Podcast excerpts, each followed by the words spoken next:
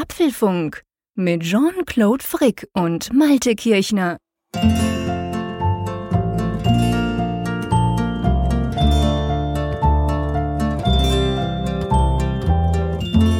Herzlich willkommen zum Apfelfunk, schon die elfte Ausgabe unseres Apfelfunks. Man muss ja ganz klar sagen, ihr schickt uns so viel Feedback, dass wir dadurch wöchentlich erscheinen. Und wenn man natürlich wöchentlich erscheint, dann geht auch die Nummer langsam hoch. Ähm, zweistellig, ähm, das freut uns natürlich ganz besonders. Mich hier, Jean-Claude Frick in Bern. Und auf der anderen Seite, ich sage jetzt mal am schönen Meer, der Malte. Hallo Malte, guten Abend. Ah, hallo Jean-Claude, ja, das Meer.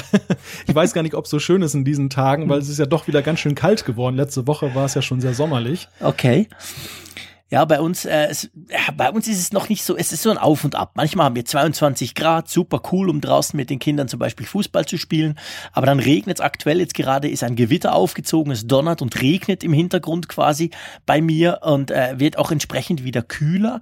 Ähm, ich habe mir übrigens vorgenommen, man sollte ja eigentlich nicht guten Abend sagen. Das ist natürlich Quatsch, weil wir nehmen ja. das am Mittwochabend auf. Für uns zwei jetzt hier in diesem Moment ist es zwar Abend, aber wenn ihr, liebe Hörerinnen und Hörer, das hört, dann ist unter Umständen morgen Mittag, was auch auch immer. Also vergesst das mit dem guten Abend, aber ähm, auf jeden Fall, der Malte ist da und es gibt Neuigkeiten zu unserer Webseite, gell? Ja, wir haben ein kleines Update vorgenommen. Ähm, auf der einen Seite haben wir eine Über uns Seite eingerichtet. Also wer sich nach zehn Folgen Apfelfunk nunmehr elf Folgen gefragt hat, wer sind diese beiden eigentlich? Wie kommen die dazu, jetzt einen Apfelfunk zu moderieren? Äh, wir haben das mal ein bisschen zusammengetragen, was wir so sonst so machen, wie wir aussehen, also wen das interessiert. Und das sind schon eine, ist schon eine ganze Reihe, das kann man jetzt nachlesen. Das andere ist, wir haben ja dazu aufgerufen, Homescreens zu schicken. Und da haben wir eine ganze Menge bekommen. Nach wie vor kriegen wir eigentlich fast jeden Tag einen neuen zugeschickt.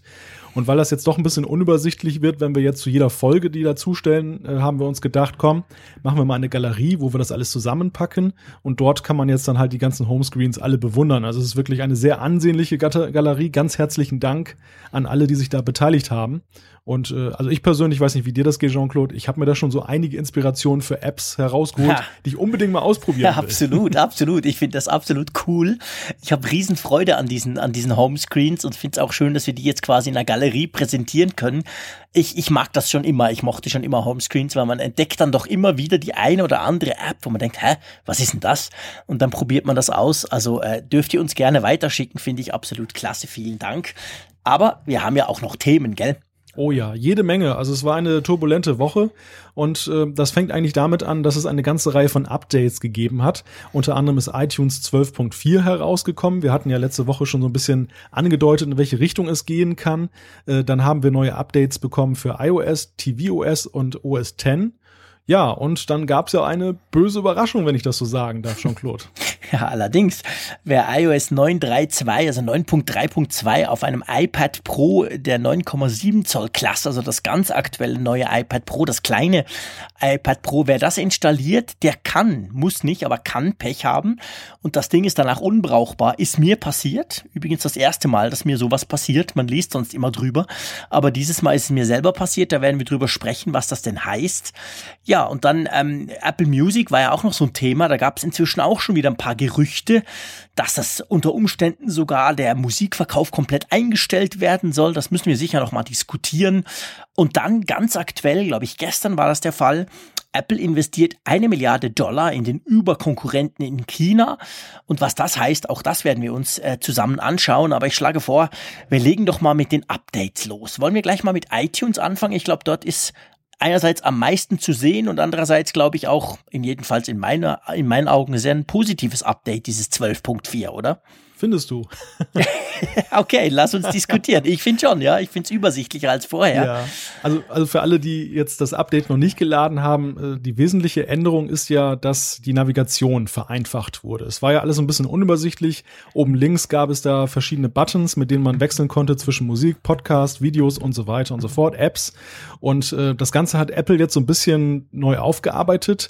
Äh, es gibt jetzt äh, auch die Möglichkeit in der Vor- und Zurücknavigation dann auch zwischen den verschiedenen Sachen zu gehen, was nicht vorher nicht möglich war. Und es gibt ein, neu eine Sidebar, die man einblenden kann. Und dann kann man zum Beispiel relativ einfach dann äh, ja in seine Musiksammlung, in seine Playlists dann Lieder reinziehen. Auch das war vorher dann ungleich umständlicher.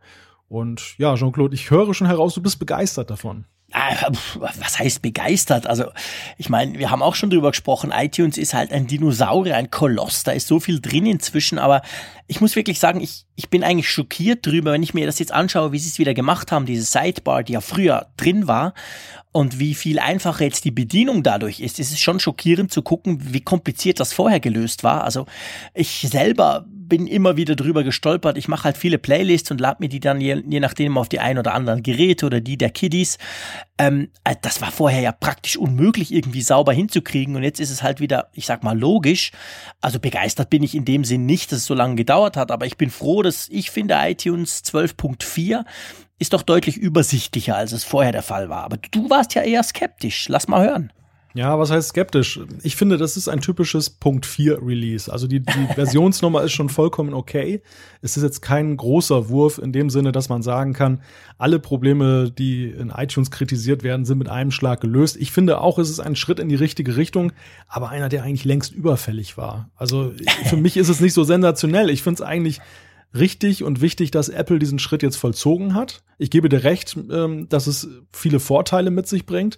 Aber ich habe mich eigentlich beim Ansehen gefragt, meine Güte, warum hat das so lange gedauert? Ja, da sind, da sind wir aber absolut gleicher Meinung. Also ich habe ja gesagt, ich, ich war schockiert und zwar genau daher, weil ich dachte, hey, what the fuck, sorry, ähm, warum dauert das so lange? Wie unmöglich schlecht war es denn vorher? Ich meine, es ist klar, es ist nicht irgendwie iTunes 13, 14, 15, was auch immer. Du hast schon recht, es ist hinter dem großen eine Kommastelle, die verändert wurde. Es hilft. Es war vorher ja eigentlich genau so. Also sprich, sie haben es eigentlich in den letzten ein, zwei Jahren verschlimmbessert, wie wir Schweizer sagen. Es wurde, es wurde schlimmer und jetzt, jetzt ist es wieder so wie vorher, eigentlich ganz brauchbar. Aber du hast recht, natürlich, der große Wurf ist es mitnichten nicht. Ähm, mal schauen, ob die WWDC dann sowas ähnliches bringen wird im Juni vielleicht, aber naja, also für mich auf jeden Fall, äh, man muss ja irgendwie iTunes nutzen und ähm, ich bin froh, ist es wieder einigermaßen brauchbar beziehungsweise einigermaßen einfach zu bedienen und du hast natürlich recht, darüber kann man nicht begeistert sein, wenn es vorher eben noch viel schlechter war, das stimmt schon. Aber gut, es war ja nicht das einzige Update von Apple. Richtig. Äh, auch die ganzen Betriebssysteme haben eine, ein kleines Update bekommen. Auch da ist es eine kleine Versionszahl, iOS 9.3.2. Bei macOS 10 ist es, glaube ich, 10.11.15, wenn ich mich nicht täusche, oder 5. 5, glaub, genau. 5, Entschuldigung, 5. genau. so weit geht es dann doch nicht. Und bei tvOS, da musst du mir auf die Sprünge helfen, Jean-Claude. Ich glaube. Äh, 2.1 oder 2.2. Du siehst, ich habe, ich, mein Apple TV habe ich noch nicht angeworfen und geguckt. Ich weiß es gar nicht. Aber ähm, vielleicht, wenn wir so featuremäßig mal durchgehen. Also iOS lassen wir noch außen vor, schlage ich vor. Bei OS X, ich habe das Update gemacht. Das ging relativ lange. Ich glaube, die Apple-Server waren gestern Abend ziemlich beschäftigt. Danach hat mein äh, Mac ein Reboot gemacht und ehrlich gesagt, ich habe überhaupt nichts gefunden, was anders wäre. Hast du irgendwas feststellen können, außer so den üblichen natürlich Security Patches etc. Ist irgendwas besser geworden? Nein, nein. Also okay. ich habe auch überhaupt nichts festgestellt. Ich muss jetzt gestehen, Gut. ich habe mich jetzt auch nicht bis in den letzten Winkel auf die Suche danach begeben. Nein, ich auch nicht. Aber ich habe schon so grundsätzlich alles Mögliche dann hinterher nochmal angetestet und ich habe jetzt nicht festgestellt, dass da irgendwie eine große Änderung vollzogen wurde. okay, alles klar. Dann sind wir gleich. Das gleiche übrigens bei WatchOS, weil WatchOS eigentlich hat auch ein Update bekommen. Oh, ja, habe ich übergangen. Entschuldigung. Auf, auf meiner Apple Watch kam das aber nicht an. Ich hatte vorher eine Beta drauf. Ich weiß nicht, ob das schon die gleiche Version ist. Da zeigt mir jedenfalls, wird mir keines angezeigt, aber ich glaube auch da schon, da sind auch neben den üblichen Bugfixes, also Fehlerbehebungen, sind glaube ich da keinerlei Änderungen eingeflossen. Also es gibt keine neuen Funktionen auf der Apple Watch. Das sind eigentlich so typische Releases, wo der Zauber darin liegt, wenn man nichts merkt. Genau. und, und Schöne Überleitung. genau, richtig. Damit sind wir eigentlich auch schon bei der Frage. Ähm, bei iOS ist es ja so, vielleicht vorweg gesagt, bevor wir auf den Fehler mit der ominösen Nummer 56 zu sprechen kommen, ähm, dass es da ja durchaus eine kleine Verbesserung gegeben hat. Und zwar dahingehend, dass man jetzt Night Shift auch mit diesem Akkuschon-Modus zusammen nutzen kann. Das war vorher ja nicht möglich. Äh, ja, definitiv. Also das finde ich auch eigentlich eine echt sinnvolle Nutzung, wobei auch da wieder kann man sich fragen, hey, warum ging denn das vorher nicht? Ich meine, gerade am Abend ist der Akku doch bei vielen äh, eher mau, sprich man, man haut mal den Batteriesparmodus rein und genau da war es vorher nicht möglich mit 9.3, dass man quasi den äh, Batteriesparmodus gleichzeitig mit Night Shift, also diesem augenschonenden Abend- oder Nachtmodus nutzen konnte. Da habe ich mich echt auch gefragt, äh, ganz ehrlich gesagt, wer da was geraucht hat, um, um die beiden gegenseitig äh, sich ausschließen zu lassen. Aber naja, offensichtlich hat Apple das gemerkt und das geht jetzt also wieder bei 9.3.2. Das könnt ihr beides wieder gleichzeitig nutzen, finde ich. Eine sehr praktische Sache, die von Anfang an hätte drin sein müssen. Ja, und du hast ja jetzt einen ganz besonderen Batterieschonmodus spendiert bekommen, Jean-Claude. Was hat es genau. denn damit sich? mein iPad Pro 9,7 Zoll ist jetzt super batteriesparend, weil es gar nicht mehr läuft. Also das Ding ist eigentlich ein ganz großer Briefbeschwerer geworden. ähm, ich lache da so drüber, aber das ist eigentlich gar nicht witzig, weil ähm, das Update kann muss aber nicht, komme ich gleich drauf, äh, kann diese iPads, also die iPad Pro, die kleinen, die neuen Versionen, die da rauskamen, lahmlegen. Und zwar funktioniert das so, man installiert das Update. Ich habe das per Over the Air, also direkt auf dem iPad selber gemacht. Das hat bestens funktioniert, runtergeladen und danach gibt's einen Neustart und da kommt ja dieser berühmte Balken mit dem Apple-Logo, wo der da so langsam vor sich hin zockelt. Und dann irgendwann mal in der Hälfte hat er abgebrochen und als ich dann wieder drauf geguckt habe, kam dieses übliche, dieses Logo, wo man sieht iTunes mit dem Stecker, mit dem Lightning-Stecker, also quasi, er war dann im Wartungsmodus, das iPad. Dann dachte ich, naja, okay, hängst du mal iTunes an. iTunes schlägt dann auch vor, ähm, entweder aktualisieren nochmal versuchen, dieses Mal über iTunes. Das kann man dann machen, das ging dann wieder nicht und dann ist dann das nächste, was man denkt, okay, habe ich denn ein Backup? Ja, hatte ich, also gut mach mal wiederherstellen. Das ist ja so Ultima Ratio. Man kann ja eigentlich jedes iOS-Gerät über iTunes wiederherstellen. Das heißt, da wird die aktuelle Software, die im Moment gerade aktuell ist, geladen. Danach wird das iPhone oder eben iPad platt gemacht. Man hat danach eine frische Installation, muss aber natürlich eben ein Backup einspielen. Und, und jetzt kommt eigentlich das ganz fiese dran. Das geht auch nicht. So, wenn man das macht, dann bricht dann iTunes irgendwann mal nach, nach ein paar Minuten ab und wirft einen Fehler 56 aus. Und ganz ehrlich gesagt, ich hatte keine Ahnung, was ein Fehler 56 bedeutet. Und wenn man das dann googelt, dann stellt man fest, dass Apple sagt, ja, da ist die Hardware kaputt.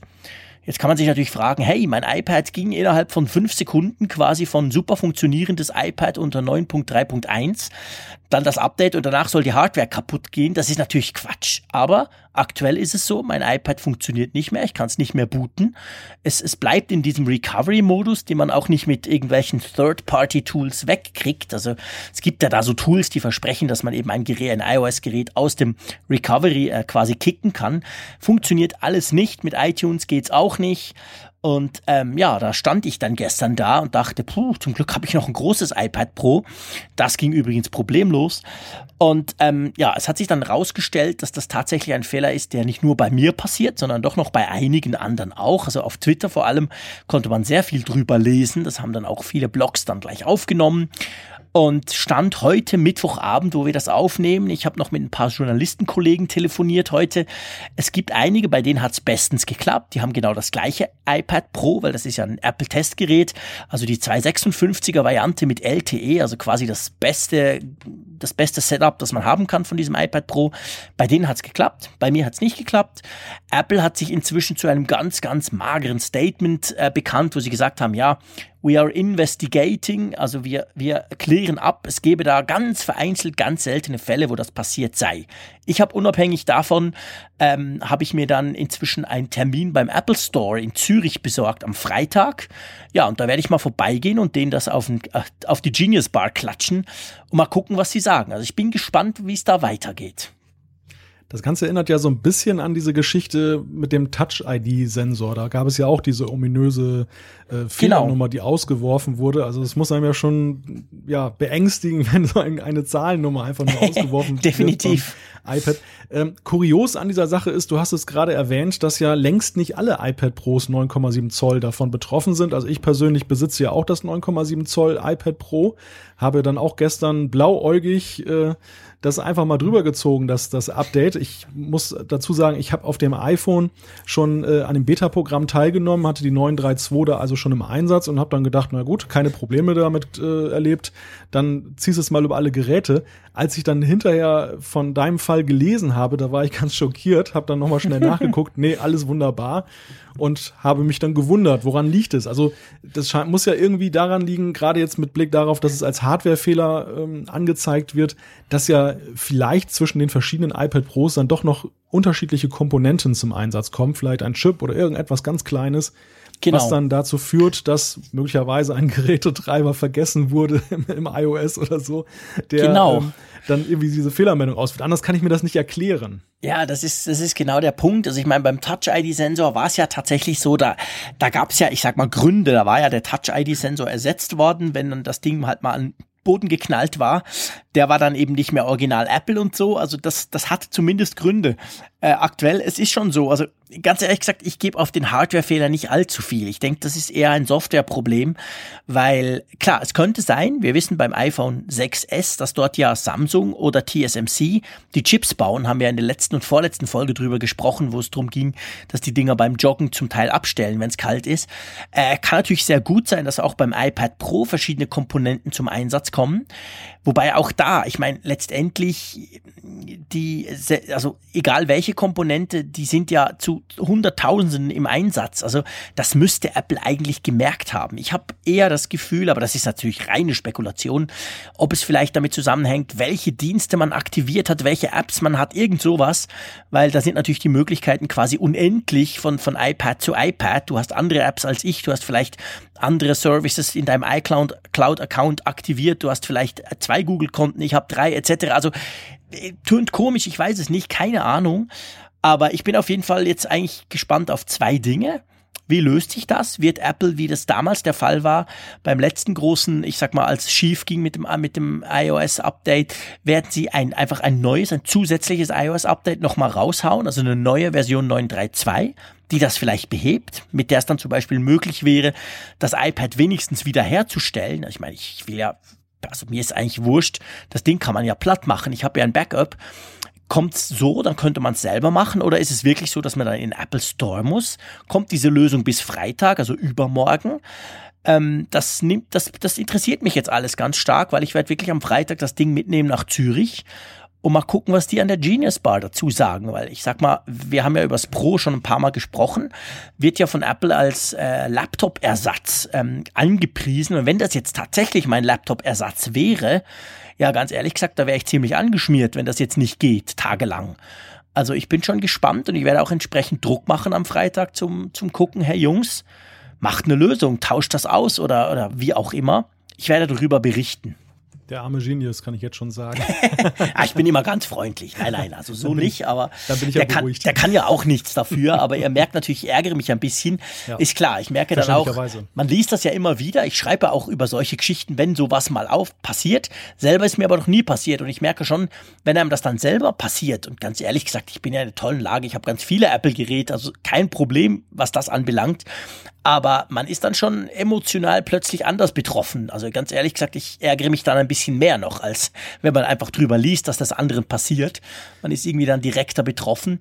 Ja, ja. mal schauen, ich werde das jetzt durchziehen und das ist ja vielleicht dann eine ganz spannende Reaktion, wie Apple darauf dann reagiert bei so einem Fall wie mir es ist ja nicht der erste Fall äh, jetzt nee. in jüngster Vergangenheit, wo Apple massive Probleme mit einem Update entwickelt. Also du hast es schon so ein bisschen angesprochen. Wir hatten ja schon vor einigen Releases, ich weiß jetzt gerade nicht mehr ganz genau, welche Version es war, aber da gab es ja auch dieses Problem, mhm. dass diejenigen, die ganz früh dabei waren, die ja. haben dann ihre iPhones dann da lahmgelegt. Genau. Das, das war, glaube ich, zum Marktstart eines neuen Modells. Genau, das war auch so ein richtiger. Ja, irgend sowas, Knaller. genau. Also war wirklich so ein Knaller und ich dann. Ich glaube, mit dem iPhone 6 war das seinerzeit. Das kann sein. Ein paar Tage später kam dann eben ein entsprechend äh, ein, ein, ein aktualisiertes Update raus, ja. welches das Problem behoben hatte. Könnte auch dieses Mal sowas ja. sein. Genau, das iPad Pro, das kleine, ist ja noch relativ neu. Ja. Aber es ist ganz schlimm. Also ganz ehrlich gesagt, ich finde das jetzt nicht wegen mir persönlich, das ist wurscht, aber ich finde das ganz, ganz schlimm, weil Apple macht ja als ich sag mal, eigentlich der letzte Hersteller, machen die ja kein Staged Rollout. Also äh, bei Google vielleicht als Erklärung, wenn die ein Update raushauen, also wenn Android N, welches heute übrigens an der Google I.O. ja nochmal groß gefeatured wurde, in Kalifornien, also wenn, wenn Android N das Update dann mal rauskommt im Herbst und man ein Gerät hat, welches das installieren kann, zum Beispiel ein Nexus, dann ist es selbst dort so, dass du teilweise wochenlang drauf warten musst, weil Google das eben quasi so in, in, in, in Wellen ausrollt und dann guckt, funktioniert's, okay, geht, machen wir weiter so. Samsung, es machen fast alle so, Samsung auch, die machen es dann so länderspezifisch. Die Polen sind meistens die ersten in Österreich, die dann so ein Update kriegen. Und das Schöne bei Apple ist eigentlich, wenn die sagen, okay, jetzt kommt iOS 9 oder halt nur so ein kleines wie dieses Mal raus, dann drücken die in Kalifornien auf den Schalter und dann können theoretisch ein paar hundert Millionen Geräte sich aktualisieren. Das ist super für mich als Endkonsumenten, weil ich nicht mich nervt das total, wenn Google sagt, hey, da kommt ein neues Update, geile Sache. Und ich warte dann noch Wochen drauf, weil es eben bei mir auf meinem Gerät nicht kommt. Mein Kollege hat es dann zum Teil schon. Das ist eigentlich für den Konsumenten ganz blöd.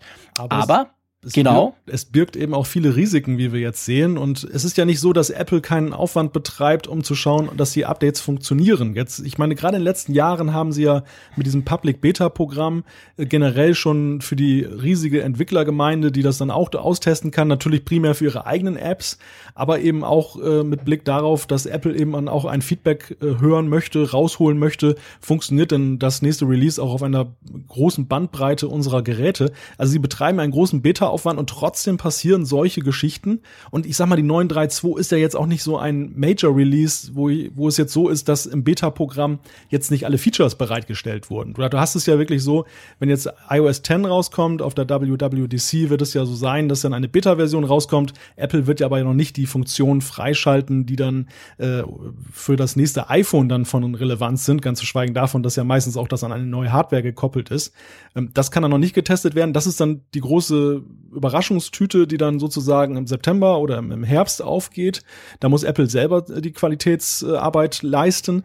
Aber bei allem anderen ist es ja so, gerade bei diesen kleinen Fehler-Bugfixes, das kann jetzt jeder testen in dieser Public Beta und dann passiert plötzlich sowas. Und in letzter Zeit passieren Apple da doch ja, allerhand solcher Fauxpas. Wenn ich mal mhm. so denke, äh, diese Apple Music Sache, die jetzt ja auch, äh, da habe ich heute einen Bericht gelesen, ähm, viele, oder was heißt viele, einige Nutzer klagen ja eben darum, darüber, dass ihre äh, Mediatheken plötzlich verschwunden sind, ihre ganzen Lieder. Apple hat da keine rechte Erklärung für. Angeblich soll das mit der 12.4 von iTunes jetzt schon behoben sein. Man hat aber gleichzeitig reingeschrieben in das Statement, ja, man konnte den Fehler aber gar nicht reproduzieren. Das sind natürlich mal ganz gefährliche Bugfixes. und ganz, und die ganz neue Meldung ist ähm, heute, das kam über 9 to 5 Mac und äh, auch andere Seiten, News-Seiten, dass äh, zwei Apple-Ingenieure auf einem Samstag äh, einen Konsumenten von Apple aufgesucht haben und haben den ganzen Tag da in seinem Esszimmer auf seinem MacBook da rumgehämmert, um den Fehler herauszufinden und zu reproduzieren finde ich auf der einen Seite erstmal eine tolle Sache, dass Apple so einen Aufwand betreibt. Es zeigt einmal mehr, dass sie diese Sachen sehr ernst nehmen. Gut, es geht für sie auch um einiges. Es geht um ihren guten Ruf. Äh, auf der anderen Seite zeigt es aber eben auch, welche Komplexität dieses ganze System von Apple mittlerweile angenommen hat, was dann auf der einen Seite damit zu tun hat, dass natürlich die Historie der Geräte an sich schon ja über Generationen sich sich fortgesetzt hat. Auf der anderen Seite und das haben wir ja beim letzten Mal auch angesprochen, die Frage, wie breit stellt sich Apple mit seiner Modellpalette auf? Also ist es wirklich jetzt noch überschaubar? Wenn ich natürlich nur ein iPhone im Angebot habe und ein iPad, dann ist das Testen vielleicht ein bisschen einfacher. Wenn ich dann verschiedenste Modelle habe und dann in diesen Modellen, was wir ja nicht sehen und auch meistens nicht wissen, noch verschiedenste äh, Komponenten von, von Zulieferern, also ist ja nicht immer der gleiche Prozessor, nicht immer der gleiche Chip, dann wird es schon verdammt kompliziert und ich glaube, Apple tappt da so ein bisschen langsam in die Microsoft-Falle, dass dann halt jedes Update auch gewisse Überraschungen mit sich bringt. Und mhm. dass immer mehr, glaube ich, auch davon abgehen, dann unbedingt zu den ersten dazugehören zu wollen, die das neue Update haben, sondern, also meine persönliche Haltung ist nach dieser Geschichte jetzt, nachdem ich das bei dir gelesen habe, na, beim nächsten Mal, da warte ich doch erstmal ab, was bei Jean-Claude passiert, bevor ich update. da hast du völlig recht.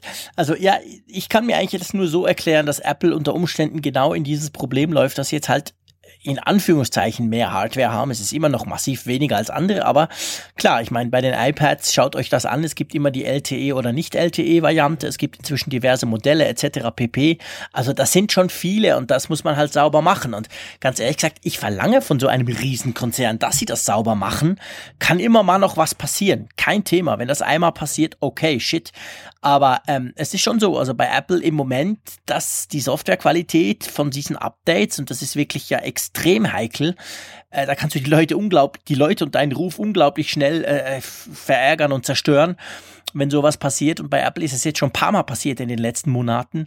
Also das ist definitiv nicht gut und ich hoffe aber trotzdem, dass Apple das A in den Griff kriegt und B nicht in, zu diesem Staged Rollout übergeht, wie das eben die anderen machen, weil das ist, finde ich, wirklich gerade auch aus kommunikativer Sicht, was man dann kommuniziert, extrem schlecht, weil man sagt, hey, hier ist ein Update, coole Sache und die Hälfte kriegt's aber erst in, in einem Monat oder zwei.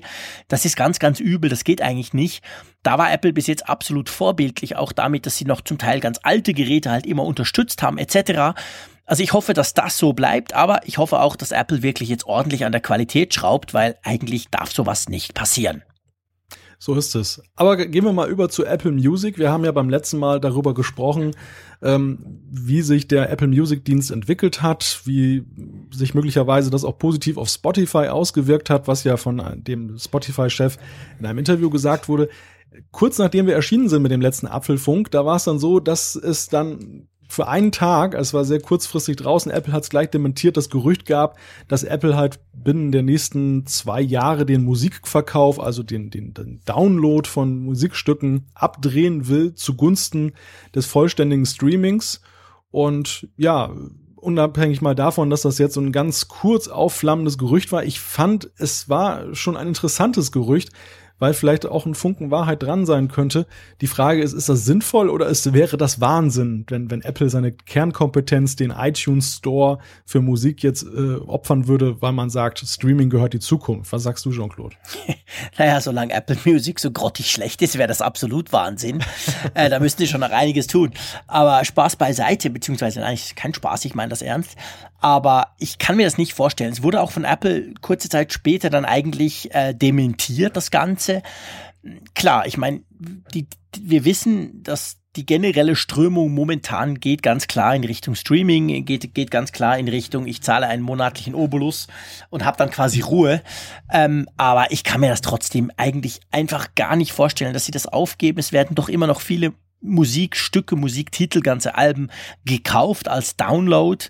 Und es ist ja so, dass gerade die Künstler ja eigentlich mit diesem Streaming überhaupt nicht zufrieden sind. Es gibt nur sehr wenige, die sagen, ja, ist eine coole Sache. Die allermeisten sagen, da kriege ich zu wenig Kohle für. Das funktioniert nicht sauber. Sowohl bei Spotify wie bei Apple Music. Gilt eigentlich für alle diese Dienste. Also ich glaube es ehrlich gesagt nicht, dass sich Apple davon verabschieden wird. Sie müssen einfach Apple Music besser machen, klar, damit das wirklich auch eine Alternative darstellt, weil so wie es im Moment daherkommt, wir hatten zwar einige Zuschriften, da kommt dann äh, in der Feedback-Section sicher noch was, die gesagt haben, hey, coole Sache, bei uns ist Apple Music ganz toll oder wir nützen das, aber ich finde, da, da, da geht noch zu wenig. Wir haben letztes Mal drüber gesprochen, da müsste schon noch einiges passieren, dass man sich wirklich voll dafür entscheiden könnte. Es sind auch immer noch Probleme. Ich habe zum Beispiel ein Album gekauft in dieser dreimonatigen Zeit, wo Apple Music quasi äh, gratis war letztes Jahr. Da habe ich mir ein Album angehört und habe dann irgendwann mal trotzdem gesagt, ja komm, ich kauf mir das und habe dann ja Apple Music gecancelt, als diese dreimonatige Gratisphase vorbei war. Dieses Album zum Beispiel kann ich mir nicht anhören auf meinem iPhone. Da heißt immer, Apple Music sei nicht abonniert. Da ist irgendwas schiefgelaufen mit der Zuordnung. Muss ich mich da mal drum kümmern. Ist nur ein Beispiel von vielen, was halt zwischendurch noch schief geht bei Apple Music. Und drum, ganz ehrlich gesagt, ich kann mir das nicht vorstellen. Aber wie, was denkst du darüber? Denkst du wirklich, dass Apple den iTunes Music Store, ich meine letztendlich das Ding, was Apple mit dem iPod groß, wieder groß gemacht hat und was vor allem die ganze Musikindustrie umgekrempelt hat, meinst du, die geben das auf? Die geben das nicht auf, solange das noch Geld abwirft und solange genau. sie eben auch mehr Einkommen damit generieren, als dass sie Ausgaben haben im Sinne von Pflege der ganzen Sache, des Stores, ähm, die Organisation der ganzen Geschichte und so weiter und so fort. Die Frage ist ja auch, wer hat eigentlich einen Vorteil davon, wenn der iTunes Store zugunsten Apple Music geopfert werden würde? Mhm. Apple Nee, die haben eigentlich nee. keinen großen Vorteil. Für die ist es natürlich schön, wenn die Leute sich dafür entscheiden, jeden Monat äh, ihre 10 Euro abzudrücken Klar. oder ihre 10 Franken, anstatt der, der, ähm, dass sie dann halt nur partiell hin und wieder mal dafür 79 Cent oder für 99 Cent, 1,29 irgendwie ein Musikstück kaufen. Das ist klar. Äh, aber man kann ja das eine tun, ohne das andere zu lassen. Du hast es gerade erwähnt. Da sind wir auch schon bei dem Zuhörer. Für den ist es ja so, ähm, klar, Musikstreaming ist schön. Ich kann alles gleichzeitig hören. Ich, ich muss nicht äh, mit einem Budget arbeiten, sondern ich habe sozusagen eine Flatrate. Andererseits, es hat keinen bleibenden Wert. Es ist mhm. eben dann, wenn ich es abbestelle, ist auch meine ganze Musiksammlung in Anführungszeichen weg. Genau. Ähm, so gesehen werden die Konsumenten, so geht es mir zumindest, glaube ich, noch einige Zeit zweigleisig fahren, dass ich echt sage, es gibt Musikstücke, die liegen mir vielleicht nicht so am Herzen, weil ich einfach weiß, es ist gerade Zeitgeist, das höre ich jetzt gerade gerne, aber nicht mehr in einem Jahr. Genau. Es gibt aber andere Stücke, die haben für mich einfach einen bleibenden Wert und die will ich auch besitzen. Also da will ich nicht, mhm. ich meine, schlimm genug, dass ich die nur als Download habe heutzutage. Genau. Was heißt besitzen in Zeiten von DRM, aber immerhin. Richtig. Äh, also das ist ja allein auch schon so eine, so eine Frage, die sich viele gar nicht stellen. Welchen bleibenden Wert hat denn das heute gegenüber zum Beispiel der CD? Ähm, da kann mir höchstens ja blühen, dass es irgendwann keine CD-Player mehr gibt, weil keiner sie einsetzt, aber ich habe nicht diese DRM-Geschichte. Ja, und dann haben wir natürlich noch die Musikindustrie und die Antwort hast du ja schon vorweg äh, gesagt. Die Musikindustrie, die hat kein Interesse daran. Die verdienen viel zu wenig. Die Künstler, äh, aus ihrer Sicht verdienen sie viel zu wenig am Streaming. Ja. Ähm, die finden das viel besser, weiterhin zu verkaufen. Und ähm, auch die äh, können, denke ich, sagen, okay, mit dem Streaming können wir leben, der Markt will es halt so, aber die werden es nicht forcieren. Also die haben kein ja. Interesse daran, dass, dass Apple da jetzt umschwenkt, äh, obwohl es ja kurios ist. Ich meine, seinerzeit hat, hat man sich ja, wenn man die Biografie von Steve Jobs äh, liest, mit Händen und Füßen erst dagegen gewehrt, dass ja, es diesen iTunes Store gibt, weil man ja festhalten wollte am alten Erlösmodell. Und äh, heute ist es dann möglicherweise so, dass man ihn jetzt unbedingt bewahren will, weil man nicht äh, in die Fänge des Streamings geraten will endgültig. Das ist natürlich ja. sehr lustig. Witz der Geschichte sozusagen. Ja, das ist absolut so, genau.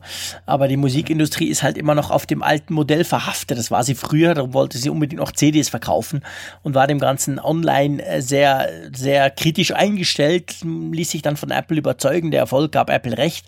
Beim Streaming ist es natürlich ähnlich, dass sie auch denken, ja, hm, komisch. Wobei, man darf da nicht vergessen, sie haben schon auch dazugelernt. Schließlich gehört ihnen zu einem guten Teil Spotify auch. Also sie sind da schon auch dran äh, interessiert, dass das läuft. Aber ich denke auch, das wird wahrscheinlich nicht verschwinden. Ähm, was auch nicht verschwinden wird wahrscheinlich, ist der große Uber-Konkurrent in China, weil der kriegt jetzt gerade mal schnell locker eine Milliarde US-Dollar von Apple. Warum denn das? Ja, das ist eine gute Frage. Das müssen wir eigentlich äh, Tim Cook mal fragen. Der hat sich auch kurioserweise sogar zu dieser Investition geäußert und das ist für Apple äh, eigentlich auch außergewöhnlich, dass sie sich zu solchen ähm, Beteiligungen dann in der Öffentlichkeit auch so prompt dann ja verhalten. Äh, normalerweise steckt man da Geld rein, man hat irgendwas perspektivisch vor. In diesem Falle ist man da recht offen mit umgegangen. Es geht natürlich sehr stark in Richtung Auto, ist ganz klar. Ähm, die Frage ist, wie will man das jetzt verknüpfen? Was hat Apple davon? Sie wollen auf jeden Fall einen Fuß in der Tür haben bei der ganzen Geschichte. Und ja, was denkst du darüber, Jean-Claude? Ja, also man darf nicht vergessen, China, klar haben wir schon drüber gesprochen, ist ein gigantisch großer Markt, ein, ein wachsender Markt, ein schneller Markt. Da will Apple natürlich ganz vorne dabei sein. Und Tim Cook hat das ja auch so ein bisschen erklärt auf zwei Arten. Also das, das eine mit dem Auto etc., das hat er gar nicht so, so offensichtlich gesagt. Aber was er gesagt hat zum Beispiel ist, dass sie gesagt haben, sie, äh, diese Milliarde Dollar, welche ihnen ja den Uber-Konkurrenten in China nicht einverleibt, also der gehört dann nicht Apple, das ist wirklich eine Investition. Ähm, und mit dieser Investition wollen sie den chinesischen Markt besser kennenlernen. Und das finde ich ein spannendes Statement. Das deckt sich auch mit anderen, die da, die das, die, die, die was ähnliches sagen, die halt sagen, hey, in China, da kannst du nicht einfach kommen und sagen, juhu, ich bin jetzt hier und go. Das Apple, das iPhone, das verkauft sich durch seine Marke zwar gut, aber Apple hat unglaublich viele Schwierigkeiten immer wieder in China, wie alle anderen Firmen auch, weil halt, ja, ist halt China, ist halt eben anders, ist schwierig, ist, ist wahnsinnig reglementiert etc. Dadurch lernen sie natürlich etwas, weil dieser Uber-Konkurrent kommt eben aus China. Der ist quasi in China entstanden und dadurch ähm, können sie sich natürlich ganz direktes Know-how auch holen, wie denn das, wie denn so der chinesische Markt funktioniert. Und auf der anderen Seite ist klar, also man sagt ja, die autonomen Fahrzeuge, und das ist ja so die Zukunft, also salopp gesagt, die ganze Elektrogeschichte, die kommt von selber. Das ist sowieso kein Thema mehr. Elektroautos werden wir haben in 50 Jahren oder vorher. Aber was wahrscheinlich eben auch kommt, ziemlich sicher, sind diese autonomen Fahrzeuge, die eben selber fahren, teilweise oder vollautonom. Und da sagt man ja, dass diese ganzen Fahrdienste wie eben Uber etc dass die quasi dann zum Teil zu den ersten gehören könnten oder wahrscheinlich werden, welche eben solche autonomen Technologien einsetzen. Und da passt es natürlich dann auch für Apple wieder, dass sie sich sagen, hey, ähm, da sind wir ganz vorne dran, da wollen wir gucken, vielleicht mit eigener Technologie, wer weiß, das berühmte iCar kommt da wieder hinten vor, wo wir schon oft drüber gesprochen haben. Also ich muss ganz ehrlich sagen, ich habe die Schlagzeile gelesen und dachte, hä, was soll denn das? Und je länger ich aber drüber nachgedacht habe und je mehr ich auch drüber gelesen habe, dachte ich mir, doch, das, denke ich, macht Sinn. Und wir dürfen natürlich auch nicht vergessen, bei 220 Milliarden Dollar, welche Apple auf der hohen Kante hat, ist diese eine Milliarde jetzt absolut nicht unbedingt so, dass das jetzt ein Rieseninvestment wäre. Aber ich glaube, Apple erkauft sich damit doch einiges an Know-how und das könnte für die Zukunft, könnte das dann noch deutlich spannender werden und absolut Sinn machen. Oder es sind Rauchzeichen in Sachen Auto und oder eventuell das, genau. Am Ende kommt dann etwas gar nicht so Gewaltiges oder was ganz anderes. Also es ist interessant, weil diese Meldung auch im Kontext zu sehen ist. Es gab die Tage ähm, eine, eine Nachricht, dass äh, Tim Cook jetzt schon zu den bedeutendsten Persönlichkeiten in der Autoindustrie gezählt wird und äh, Johnny Ive übrigens auch. Das ist insofern kurios, weil es ja offiziell gar kein iCar oder Apple Car gibt. Und äh, ja, dementsprechend gibt's gar kein Auto. Also wie können die denn dann die bedeuten, zu den bedeutendsten Persönlichkeiten in der Autoindustrie Vielleicht zählen? im Google-Ranking, weil die vielen Gerüchte dort überall erscheinen. Ja, ja, also aber es ist ja schon auffallend, wie, wie, wie Apple selber ja auch klar. ein bisschen in das Horn stößt Natürlich. Des, des Autos. Ähm, das machen sie ganz klar und eigentlich viel offener als früher noch. Ja. Ich meine, das iPhone, wir haben, glaube ich, zweieinhalb Jahre über das iPhone gesprochen, bevor der Steve Jobs das dann 2007 an der Macworld Expo wirklich mal gezeigt hat. Aber vorher war ja von Apple selber absolut kein Wort in irgendeine Richtung, überhaupt nur ins, ins Feld Telekommunikation wurde was gesagt. Und heute, ich meine, das wissen alle, dass Apple daran arbeitet. Das wusste man beim iPhone auch schon. Aber dieses Mal sagt auch Apple ab und zu mal ganz wenig dazu. Und wir dürfen nicht vergessen, vielleicht eine kleine, kleine Seitennotiz. Die, die Google I.O. ist ja heute Abend gestartet. Da war eine große Keynote. Und an der Keynote unter anderem in einer der Sessions, die dann, die dann da parallel schon gelaufen sind, ging es auch um Google Auto und um Android Auto. Und da ging es ganz klar drin, da hat Google gesagt, ja, hey, wir wollen nicht einfach diesen Screen steuern, wie das ja Apple mit dem CarPlay auch macht, sondern wir wollen quasi das Betriebssystem des, des zukünftigen Autos darstellen. Also wirklich das, worauf alles auf, alles aufbaut weil das machen ja die Autohersteller auch nicht selber. Da ist zum Beispiel BlackBerry mit QNX ganz stark drin, das ist so ein Linux-Echtzeitbetriebssystem. Und ich meine, ich kann mir nach wie vor sehr gut vorstellen, dass Apple eben gerade in diesem Bereich Middleware, also quasi die Technik, die das Auto steuert, die Technik, die das Auto dann vielleicht auch selbst steuert, die Algorithmen etc., dass sie dort auch sehr stark werden wollen, ohne vielleicht sogar dann wirklich ein eigenes Auto im Sinne eines iCars bauen zu wollen. Also ihr seht bei Google, die sind ja schon ein bisschen weiter, die haben diese rollenden Eier, ihre eigenen Autos, die da rumfahren. Und dann haben sie eben das, also die wollen da mächtig rein und das will Apple auch. Und wohin es geht, ob es wirklich Software sein wird oder vielleicht am Schluss dann sogar Hardware im Sinne eines Autos, das wissen wir einfach noch gar nicht. Ja, machen wir uns nichts vor. Die, die Autoindustrie ist ja nicht der beste Freund der Tech-Konzerne. Das, das hat sich sowohl für Google wie auch für Apple gezeigt, trotz ihrer Dominanz im Markt, trotz ihres Gewichts. Ähm, sie sind ja auch zahlreiche Kooperationen eingegangen. Erinnern wir uns nochmal an die Präsentation von CarPlay. Da, da, ist ja wirklich die Creme de la Creme der Autohersteller dann als Logo, als Kooperationspartner erschienen. Ähm, diese ganzen Hands-Free-Geschichten, die man da entwickelt hat, was ist draus geworden? Also wir hatten das ja schon mal mit CarPlay. Klar, es gibt die Radios, die kann man sich kaufen und kann sie sich einbauen. Der ein oder andere Hersteller wirbt damit, dass er das unterstützt. Aber so der große Durchbruch ist da nicht passiert, weil Nein. ich glaube auch die die Autohersteller haben alle ein großes Interesse daran. Und das zeigt ja auch ähm, zum Beispiel dieser, dieser Erwerb der, der, der Navigationssparte da von, von Nokia durch ein Konsortium der deutschen Autohersteller. Die wollen so ein bisschen Apple und Google auf Distanz halten. Die wollen Klar. diese ganze Geschichte halt in ihrer eigenen Hand behalten. Und man geht Kooperation ein, wo man es muss. Man, man weiß auch, die Leute haben ein iPhone, die haben ein, ein Android-Phone. Die wollen das in irgendeiner Weise mit ihrem Auto koppeln und in Verbindung bringen und das nutzen. Aber auch nur so weit wie nötig. Und es ist alles sehr zögerlich und gemessen an der Schlagzahl in der Tech-Industrie ist es ja total, ich sage jetzt mal dieses böse Wort, lahmarschig, was da abläuft. Absolut. Also man kommt nicht aus dem Quark und insofern absolut plausibel, was du sagst, dass, dass Apple und Google da vielleicht auch gar nicht das, das Interesse haben, eine Karosserie da rauszubringen. Ich glaube, das ist auch gar nicht mal so ja, das ist ein ganz eigenes Feld, das ist ein riesiges Feld, wo jahrzehntelange Genau. Entwicklung drin steckt. Aber diese Geschichte mit der Software, das können sie und das können die anderen, die Autohersteller teilweise nicht, wenn man sich da anguckt, was da so unterwegs ist. Das ist Und- genau der Punkt. Und ich glaube, Ja. du, du sprichst absolut den zentralen Punkt bei diesem Thema ein. Lass uns das noch ganz kurz zu Ende diskutieren, bevor wir in die Feedback-Sektion steigen. Ich glaube, das ist genau das. Also die beiden, wenn wir jetzt mal Autoindustrie auf der einen Seite und die Tech-Konzerne, Apple, Google etc. auf der anderen Seite anschauen, die beiden werden sich zusammensetzen müssen, weil ähm, beide haben Stärken. Ich meine, wir müssen nicht diskutieren, ein Fahrwerk eines Mercedes, BMW oder Audi, das ist super, das ist krass. Das wird Apple so schnell nicht einfach bauen können, macht auch letztendlich keinen Sinn. Umgekehrt aber, wenn wir gerade von autonomem Fahren sprechen, da haben wir mit Algorithmus, da haben wir mit Big Data, da haben wir mit, mit künstlicher Intelligenz zu tun.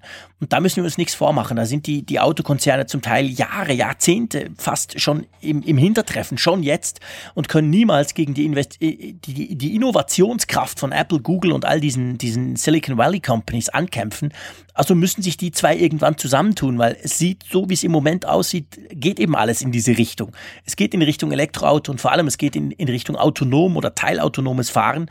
Und da haben die beiden großen, also Google, Apple halt schon noch einiges im Köcher.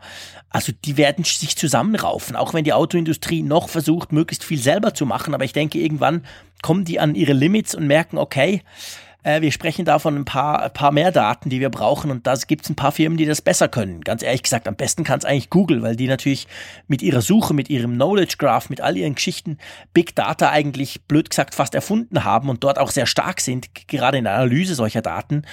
Also das wird spannend bleiben, definitiv. Und, und ob dann am Schluss nur ein Kleber auf das Apple-Auto hinweist, auf die Intelligenz unter der Haube oder sogar ein Design von außen, das werden wir sehen. Aber ich würde sagen, wir zwei bleiben dran, oder? Ja, definitiv. Alleine schon, weil wir dieses Auto fahren wollen. Ja, genau, unbedingt. Ich will das haben. So, ich würde sagen, wir haben, Achtung Leute, hört uns mal zu, passt auf, haltet euch fest, wir haben, ich, ich scroll mal ganz kurz, ähm, wir haben noch 32 Seiten Feedback. 32 A4 Seiten ist unser Skript lang. Keine Bange, wir machen das heute nicht durch. Hiermit können wir schon am Anfang sagen, dass es wahrscheinlich in der Woche schon wieder eine Sendung gibt. Äh, das werden wir niemals schaffen, aber es ist einfach krass, es ist klasse, es ist wunderbar. Bitte versteht das ja nicht negativ. Ich finde es ganz, ganz toll, wie viel Feedback ihr uns schickt. Und für uns ist das spannend. Wir haben uns jetzt so ein bisschen darauf geeinigt, dass wir am Anfang immer aktuelle Themen reinnehmen, wenn es denn welche gibt, und dann eben aufs Feedback eingehen. Und ich würde sagen, jetzt steigen wir doch einfach mal voll ins Feedback ein, oder? Richtig. Und da haben wir den Guido, der hat per E-Mail geschrieben, äh, ganz lustiger Einstieg, ihr seid, dies muss ich als Veganer zugeben, erste Sahne und führt mich dadurch permanent in Versuchung. Fand ich herrlich, so cool. Ja, sehr schön. Guido, ganz herzlichen Dank für dieses Lob. Und ähm, er schreibt ferner, äh, bisher, und ich bin immer noch dabei, war apfeltalk.de meine erste Quelle. Okay, die machen keinen Podcast, aber jeden Freitag eine Live-Videoübertragung auf YouTube. Wäre dies nicht auch etwas für euch? Auweia. Äh, Leute, ihr wollt mich nicht sehen. Ihr wollt nicht sehen, wie ich jetzt im Moment hier unter dem Dach sitze, ein Glas Wasser, eine Flasche Wasser, ohne Glas sogar, trinke. Eher im Moment gerade etwas schwitze, weil es bei uns relativ schwül ist draußen. Äh, ich weiß nicht, ob ihr uns wirklich sehen wollt. Wie sieht's denn bei dir aus? Ich stelle mir vor, bei dir rauscht das Meer im Hintergrund. Das wäre unter Umständen noch cool, oder? Das, das ist so, glaube ich, äh, Klischee, Klischee. drei, vier Kilometer noch Ach, entfernt. shit, okay. Also zu Fuß könnte man es erreichen, aber du siehst es jetzt nicht im Hintergrund hier bei meinem Fenster, schön wär's. ähm, ja, also Videopodcast, ich habe mir bei apfeltalk.de aber mal einfach mal angeguckt nach dem Tipp. Ähm, die machen das ja mit einem gewaltigen Aufwand, also mit mehr Kameratechnologie, äh, das Ganze, wie gesagt, in der Live-Übertragung. Äh, ich möchte nicht wissen, was das Equipment alleine gekostet hat, das zu realisieren. Die andere Seite der Medaille ist, und da bin ich dann, ich habe mir auch äh, iMore mal angeguckt, die sind ja in Amerika eine Größe, die machen ja auch oder haben in der Vergangenheit häufig Videopodcasts gemacht. Ich finde, das ist nicht immer sinnhaft für mich als äh, Zuseher. Vielleicht bin ich da einfach zu konservativ, aber ich höre halt Podcasts häufig auf Autofahrten. Äh, und wenn ich mir irgendwie eine Videogeschichte angucke bei YouTube oder sonst wo, dann ist das ich ist das für mich, wenn ich da nur die Moderatoren da so vor einem Bildschirm sitzen sehe oder auf einem Sofa äh, sich rumlümmeln sehe, nicht unbedingt jetzt so erhellend im Sinne von, dass ich jetzt diesen diesen Sinneseindruck auch noch benötige. Genau. Da reicht mir eigentlich das akustische und das ist eigentlich so mein Vorbehalt äh, ja. bei der Frage, machen wir den Apfelfunk auch mit Video, das müsste irgendwie Sinn ergeben. Also dann müsste genau. wirklich so sein, dass wir ein Gerät dann auch mal erklären können und in die Kamera zeigen. Das haben wir sicherlich hier und da vielleicht auch mal als Thema. Genau. Ähm, das, jetzt gerade das Auto hatten wir aber nicht zur Hand. Insofern ist das Shit, Malte, warum denn nicht? Komm, das steht doch in deiner Garage, hol's mal raus. nee, ich bin, ich bin absolut deiner Meinung. Das ist auch das Schöne an uns zwei. Wir sind meistens einer Meinung, ohne uns vorher abgesprochen zu haben. Ähm, ich verweise da gerne an CT Uplink. Die machen ja auch einen ganz coolen Videopodcast, den man aber auch ganz normal als Podcast hören kann. Und bei denen ist es auch so. Ich meine, da sitzen drei Leute um einen Tisch rum und quasseln ich sag mal, das ist mäßig spannend zum Zugucken, sehr, sehr spannend zum Zuhören, aber, aber ab und zu und das ist relativ oft in letzter Zeit, haben sie tatsächlich ein Gerät. Dann schauen sie sich irgendwie ein MacBook an und vergleichen es mit einem Dell, schieß mich tot, etc. etc. Und das kann ich mir durchaus vorstellen. Da müssten wir uns mal überlegen, wie man das machen könnte. Aber ich sag mal, wir zwei kriegen ja auch die Apple-Hardware immer sehr zeitnah. Und das wäre natürlich schon mal was, dass wir sagen, hey komm, wir gucken uns das iPhone SE mal zusammen an, quasi videotechnisch, äh, lassen da mal was machen. Einfach, damit man einen Mehrwert hätte aber ähm, sicher nicht immer, sicher nicht ständig quasi, äh, sondern nur, wenn es Sinn macht. Also äh, ich sag mal, wir nehmen das auf. Ich könnte mir vorstellen, rund um Hardware würde es Sinn machen. Aber eben Vorbehalt, ihr wollt mich ja eigentlich gar nicht sehen, Klammer zu. äh, aber sonst, glaube ich, bleiben wir bei Audio und versuchen das mal sauber und gut weiterzumachen. Ja. So, der Manuel hat uns geschrieben ähm, via E-Mail. Äh, und zwar sagt er, ähm, Killer-Feature, was eigentlich das iPad echt langsam haben sollte, ist der Finder. Also da geht es ums iPad Pro. Wir haben ja viel drüber gesprochen, ob man das jetzt eben als Laptop-Ersatz brauchen kann oder nicht. Und er sagt, dies würde halt das iPad tatsächlich zu einem PC-Ersatz machen oder eben auch Mac-Ersatz. Aber so wird einfach iOS nie komplett den Mac oder PC ablösen. Ähm, ja, Android schafft das schon eher auch durch die Offenheit. Da bin ich jetzt eher anderer Meinung, ehrlich gesagt, weil auch da das eigentlich nicht so richtig funktioniert bisher. Mal schauen. Aber ja, wie siehst du das? Fehlt, fehlt dir der Finder im, T also wenn du jetzt, wenn du jetzt mal so ein iPad Pro, aber es kann auch ein iPad Air, sehr wurscht, nimmst, brauchst du da einen Finder drauf? Nein. Nein, also ich finde, den, den Charme des, des iOS-Betriebssystems, des, des Tablets macht ja eigentlich gerade aus, dass ich eben nicht diese Dateiebene habe. Und das ist für mich immer, wenn ich ein, ein Windows 10 Gerät in, in der Hand halte, ja. ähm, so ein Tablet, dann ist das für mich eigentlich immer Beleg genug dafür, dass ich das auf iOS nicht vermisse, weil das ist einfach für mich ein Desktop-Feature. Ja. Ähm, da ist es okay, gerade auch wenn ich bestimmte dateibasierte Geschichten mache, wenn ich zum Beispiel in Entwicklung da unterwegs bin oder so, dann brauche ich es, ganz klar äh, aber nicht, nicht auf dem iPad. Ähm, ich finde auch da, dass der Kompromiss, den Apple da geht, zum Beispiel mit dem iCloud Drive, dass man eben diesen gemeinsamen Speicher hat, den man auch aus verschiedenen Apps heraus nutzen kann, dass der eigentlich ganz gut ist. Da jetzt in so eine Finder-Ebene reinzugehen, Nee, kann ich mir irgendwie nicht vorstellen. Geht mir absolut genau gleich und ich verweise da noch mal ganz gern an den, den, den Kommentar von Steven Sanowski, ehemaliger Windows-Chef, der aufs iPad Pro gewechselt ist. Und äh, ich finde wirklich genau der Punkt, das Spannende eigentlich, wenn man das mal macht und das auch ein bisschen versucht durchzuziehen im Workflow, ähm, ist eben, dass man das gar nicht braucht. Also es macht keinen Sinn, wenn man ein Tablet nimmt und damit quasi gleich arbeiten möchte wie mit dem PC oder Laptop. Das hat Microsoft bewiesen, dass das eben auf Windows 8 überhaupt keinen Sinn gemacht hat. Mit Windows 10 ist es, was das anbelangt, immer noch ähnlich. Ich habe zwar ein Surface Book, ein absolut super tolles Laptop, aber ehrlich gesagt, den Tablet-Mode brauche ich eigentlich nie, weil das immer noch nicht wirklich spannend ist. Man arbeitet halt immer noch wie auf einem PC und das will das iPad ja nicht. Und darum denke ich, da, es, es ist gar nicht nötig, sondern man arbeitet halt ein bisschen anders, zugegebenermaßen. Gewisse Dinge lassen sich nicht eins zu eins umsetzen aber andere sind dafür eigentlich eleganter gelöst und das macht eigentlich dann unterm Strich das Spannende aus. Drum finde ich, braucht es keinen Finder. Er schreibt dann noch so einen Datei-Explorer, also da gibt es zum Beispiel eine App, die heißt USB Disk Pro, wo man dann quasi so eine Art Datei-Explorer simulieren kann. Über iTunes kann man da Daten hin und her schieben. Ganz ehrlich gesagt, mh, hm, das wäre mir dann schon wieder zu kompliziert. Also da reicht mir dann irgendwie Google Drive oder, oder halt das iCloud Drive, also sprich irgendeine eine, eine Cloud-Lösung und damit komme ich eigentlich ganz gut klar. So, jetzt müssen wir schon wieder scrollen, immerhin. Genau. Wir sind doch immerhin schon auf Seite 3. Ja, es geht schnell voran heute. Ich mache mal weiter mit Olli, der hat uns via E-Mail geschrieben.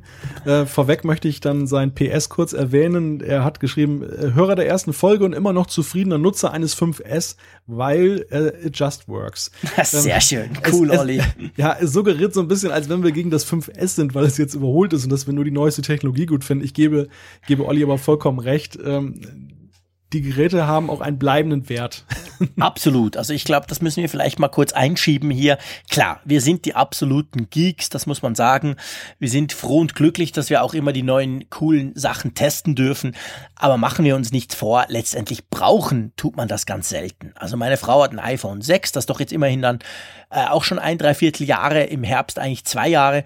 Die wird das nicht wechseln, das weiß sie jetzt schon, weil sie sagt, hey, das läuft perfekt, ist genau das Gerät, was ich mir gewünscht habe, ist super cool, so wie ich es brauche, Punkt.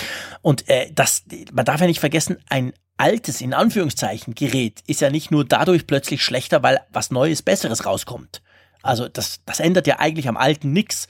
Wenn du ein Killer-Feature hast beim neuen, wo du sagst, ja genau da habe ich drauf gewartet, aus diesem Grund, dann ist das vielleicht was anderes, aber das macht letztendlich das alte, in Anführungszeichen wieder, Gerät ja nicht schlechter. Und ich finde auch das iPhone 5S eigentlich nach wie vor ein ganz, ganz tolles Gerät und wer gucken will, wie viel die noch Wert haben, der geht mal auf Ebay oder auf Ricardo bei uns in der Schweiz. Die sind zum Teil preislich noch recht hoch angesiedelt, was ja auch immer so ein bisschen was über den Wert an sich aussagt. Also die Dinger sind super und wie du schreibst, it just works und letztendlich, das ist doch das Wichtigste.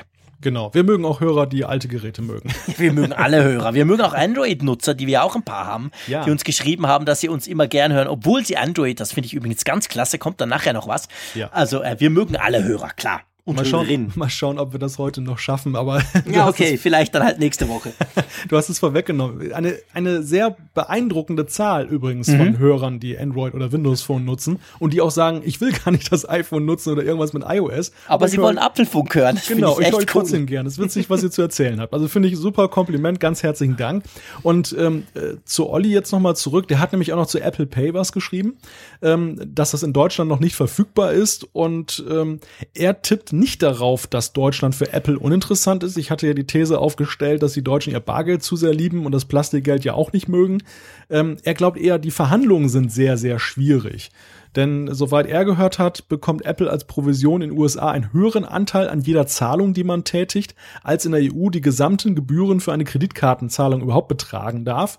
Ja, und äh, da ist dann das alte Problem, so wie beim App Store, 70-30, also 30 Prozent äh, kassiert Apple, 70 Prozent bekommt der App-Entwickler. Und wenn man das jetzt mal überträgt auf die äh, Zahlungsweise, dann könnte das natürlich auch so ein Hemmschuh sein, dass viele Händler und, und auch Kreditkartenfirmen dann sagen, nee, Moment, äh, von unserer schönen Marge wollen wir euch aber nicht so viel abgeben, nur weil ihr jetzt diese Technik erfunden habt. Klar, also das ist natürlich letztendlich ein wahrscheinlich ein ganz, ganz großes Problem, diese, diese Marge, wobei die liegt natürlich niemals bei 30 Prozent. Also auch die Kreditkarten kriegen ein paar, ein paar Prozent im einstelligen Bereich, aber ich meine, das, das läppert sich natürlich, keine Frage. Wenn du mal kurz eine Reise buchst irgendwo hin, äh, da freut sich schon äh, Visa oder Mastercard oder wie sie alle heißen. Ähm, ja, das kann sein. Ich weiß es nicht genau, wie die Gebühren bei Apple Pay verteilt sind und wie die in Europa wären oder sind, in England zum Beispiel, im Vergleich zu den USA. Aber ja, also wir haben ja letztes Mal darüber gesprochen, es dürfte schwierig und steinig werden und das ist sicher ein weiterer Stein, der die schnelle Einführung in Deutschland und der Schweiz eher unwahrscheinlich macht, sag ich mal so. Ja, äh, wobei wir haben noch Hörer aus jeder Branche und, und äh, ja, die, also ein beeindruckend, eine beeindruckende Hörerschaft hat sich ja gezeigt, die aus allen Branchen kommen. Vielleicht ist ja auch jemand dabei, der in irgendeiner Weise mit der Kreditwirtschaft zu tun hat, der da genaueres weiß. Stimmt. Vielleicht kriegen wir auch einen Hinweis, ob diese These möglicherweise zutreffend ist und wo da das Problem liegt vielleicht sogar. Genau, also schreibt uns doch, wir tun das natürlich völlig vertraulich behandeln, ja. muss auch nicht erwähnt werden, aber es wäre schon spannend, mal rauszufinden, wie das denn so das Ganze zusammenhängt und funktioniert, das ist wahr. Ähm, der Marco hat uns eine E-Mail geschrieben. Er schreibt gleich am Anfang, äh, nachdem sich der Geek Week Podcast eine Auszeit genommen hat, hoffentlich nicht zu lange, gibt es durch den Apfelfunk eine tolle Alternative im Bereich Tech News. Ja, das freut uns natürlich, dass du quasi vom Geek Week rübergerutscht bist. Ähm, er schreibt dann, ich würde mir wünschen, dass Apple in einer zukünftigen iOS-Version quasi die Version trennt in eine Consumer- und eine Pro-Variante. Und er sagt dann, die Pro-Variante würde er so offen wie möglich halten, so in Bezug auf User Interface etc. Ja, ganz ehrlich gesagt, ähm, äh, Marco, ich denke, das wird Apple nicht tun, oder wie siehst du das? Nein, da sind wir, das ist sozusagen die Extended Version jetzt von der Finder-Variante. Genau, genau. Die, die Frage, macht Apple jetzt sogar ein eigenes Betriebssystem auf, um dann äh, den Pro-Gedanken weiterzuleben? Ich glaube nicht. Also äh, ich habe nicht den Eindruck, dass das jetzt irgendwie unfertig ist, was Apple da jetzt als Pro rausgeworfen hat, sondern dass sie sich da schon eine Philosophie überlegt haben und die sie auch durchziehen werden. Und ähm, ja, ich sehe da auch nicht den Vorteil. Also zumindest nicht für den breiten Markt. Natürlich gibt es immer Nutzer, die finden auch gerade bei den Android-Geräten es reizvoll, sie zu routen und dann alles Mögliche damit mitzumachen, das Ganze auf die Kommandozeile runterzubrechen. Mhm. Ähm, das Gros der Nutzer, gerade bei Apple, glaube ich, wertschätzt aber gerade die Einfachheit der Bedienung und dass man eben nicht so viele Möglichkeiten hat, sondern eher einen Fokus, sag ich mal, ausgewählte Möglichkeiten. Genau. Und auch, dass es überall halt gleich ist. Du weißt, das iPad funktioniert im Grundsatz genau gleich wie das iPhone, wie der iPad Touch sogar. Und ich meine, bei Android ist ja genau das das Problem. Nehmen Samsung, nehmen LG, nehmen Nexus Phone direkt von Google. Du würdest, wenn du nicht unbedingt dich auskennst, nicht unbedingt denken, dass das Geräte sind, die alle mit Android laufen, weil die sehen erstens anders aus, die funktionieren teilweise auch ziemlich anders. Ähm, das ist schon ein Vorteil, den Apple da hat. Natürlich, sie erkaufen sich das damit, dass sie gewisse Features einfach weglassen und die gar nicht erst einführen. Aber diese Einfachheit, denke ich, ist schon nach wie vor ein ganz, ganz großer Punkt, auch ein großer Verkaufspunkt, denke ich. Und den wird Apple auf gar keinen Fall aufgeben, weil man könnte fast sagen, Einfachheit und vielleicht auch eine gewisse Eleganz ist ja sozusagen in der DNA von Apple drin. Das war schon ganz am Anfang so. Das war immer Steve Jobs oberstes Gebot, das möglichst einfach zu machen beim ersten Mac etc. Also ich denke, das wird nicht kommen. Sie haben ja wahrscheinlich auch ein Interesse daran, es für sich selbst einfach zu machen. Kommt noch dazu, genau. Ja, also aus, aus durchaus auch nutzerfreundlichen Gründen. Ähm, denn es ist ja so, wer, wer hat denn verschiedene Versionen seiner Betriebssysteme rausgebracht? Das ist natürlich Microsoft mit Windows gewesen. Und das ja nicht ohne Grund. Die haben das ja nicht gemacht, weil äh, sie den Nutzern was Gutes tun wollten, sondern sie haben einfach ihre Features gebündelt in verschiedenen Versionen von Windows da gab es dann die Home äh, Edition Pro und so weiter, das ganze Ultimate und so weiter und so fort. Das Ganze ziemlich breit gefächert. Äh, der Nutzer steht ratlos davor und fragt sich, welche Version er wohl benötigt und warum sollte das Apple tun? Ja, es ging natürlich auch um Kohle bei Microsoft, dürfen wir natürlich schon auch nicht vergessen. Also nee, darauf wollte ich hinaus. Also Apple hat da kein Interesse, weil sie es nicht verkaufen, das Betriebssystem. Genau, genau. Das ist ganz genau der Punkt. Also Microsoft hat davon gelebt, dass halt die Firmen eben die Pro- oder Ultimate-Variante kaufen mussten. Die war dann auch entsprechend viel teurer. Der Home-User das aber nicht unbedingt gebraucht hat. Und äh, bei Apple ist es ja ganz anders. Die wollen ja, dass wir Macs kaufen, iPhones kaufen, iPads kaufen und die Software drauf, die aber ehrlich gesagt in meinen Augen eigentlich das Spannendste dran ist. Das macht eigentlich das ja erst zu einem richtigen Mac, das eben Mac OS X oh shit, schon wieder oh, fünf ins Phrasenschwein, OS 10 ähm, draufläuft. Das macht's ja eigentlich erst so richtig spannend und ähm, da, ähm, ja, dieses Zusammenspiel, aber eben dahingehend ist die Software gratis, da hast du recht. Ich mach mal weiter mit dem Reto, der hat uns über Apfelfunk. Äh, der Tobi war da noch. Oh, oder? Nee, der Reto. Ich, ach, sorry, ich bin schon, zu, ich bin zu weit runtergescrollt. Natürlich, der Tobi. Kein Problem. Der Reto hat uns über apfelfunk.com geschrieben mit einem App-Tipp. Und zwar hat er die App-Tipp für iPhone und iPad, ähm, die er uns äh, Moment, Sis heißt die, Sis, Entschuldigung, nicht, nicht, nicht Tipp, sondern Sis heißt sie, möchte er uns äh, ans Herz legen. Den, den Link für, äh, werden wir in den Show Notes mitgeben. Und es geht darum, er möchte, er muss mal für Kollegen Restauranttipps geben. Und das Problem ist, dass sie nicht die Koordinaten oder Adressen wollen, sondern sie wollen es auf einer Karte haben. Und mit dieser App kann man das halt, so schreibt er, wunderbar machen. Ja, und äh, ich weiß nicht, Jean-Claude, hast du dir diese App mal angesehen? Ja, ich habe die mir mal angesehen. Das ist eigentlich ganz, ganz cool. Man kann wirklich so ein Foto machen, man kann eine, eine Google Map, also eine Karte einblenden und danach kann man wirklich einfach quasi malen. Da machst du einen Pfeil drauf und sagst, guck hier in diesem Gebäude, da ist das coole, der coole Pizza-Dingsbums, den ich immer brauche, etc. Also das ist, das ist schon noch cool, muss ich sagen. Ich habe sie selber nicht gebraucht. Ich habe sie mal runtergeladen zu, zum, zum Ausprobieren quasi, weil er das geschrieben hat. Aber wenn du zum Beispiel eben Kollegen Restaurant-Tipps oder überhaupt Tipps geben willst, dann ist das natürlich eine sehr clevere visuelle Art, sowas zu tun. Drüber raus, dass man halt einfach sagt, hey, geh halt ins Restaurant XY an der XY-Straße, sondern man kann das dann quasi noch ein bisschen visualisieren. Finde ich eigentlich eine ganz schöne Sache, ehrlich gesagt. Jetzt darf aber Tobi zu Ehren kommen. Ja, genau. Sorry, Tobi, beziehungsweise sorry euch. Der Tobi hat gefragt, ähm, im Bezug auf Siri, äh, hattet ihr schon einmal ein Thema Smart Home HomeKit Geräte im Zusammenhang mit Siri? Also da muss man ja wissen, äh, wenn man so ein HomeKit-Gerät, ein HomeKit-fähiges Gerät hat, dann soll man ja, glaube ich, du korrigierst mich, gell, weil über Siri weißt du ja, kenne ich mich nicht so aus, dann soll man ja quasi Siri sagen kann, hey Siri, mach zum Beispiel das Licht aus, wenn man so diese Philips Hue-Lampen hat. Das geht, gell, das kann man machen, oder? Ich höre raus, deine Hausaufgaben hast du nicht gemacht. Hey, habe ich gemacht. Ich komme gleich dazu. Ich, oh, okay. gleich. ich dachte, zuerst lassen wir den Tobi zu Wort kommen. Ja, dann lassen wir äh, Tobi zu Wort danach kommen. kommen wir zu meinem Siri. Ich hätte niemals so locker über Siri. Ich hätte das Thema gleich rausgestrichen. Nein, natürlich nicht. Aber ich habe meine Hausaufgaben versucht zu machen. Perfekt. Aber okay, ähm, bleiben wir bei HomeKit.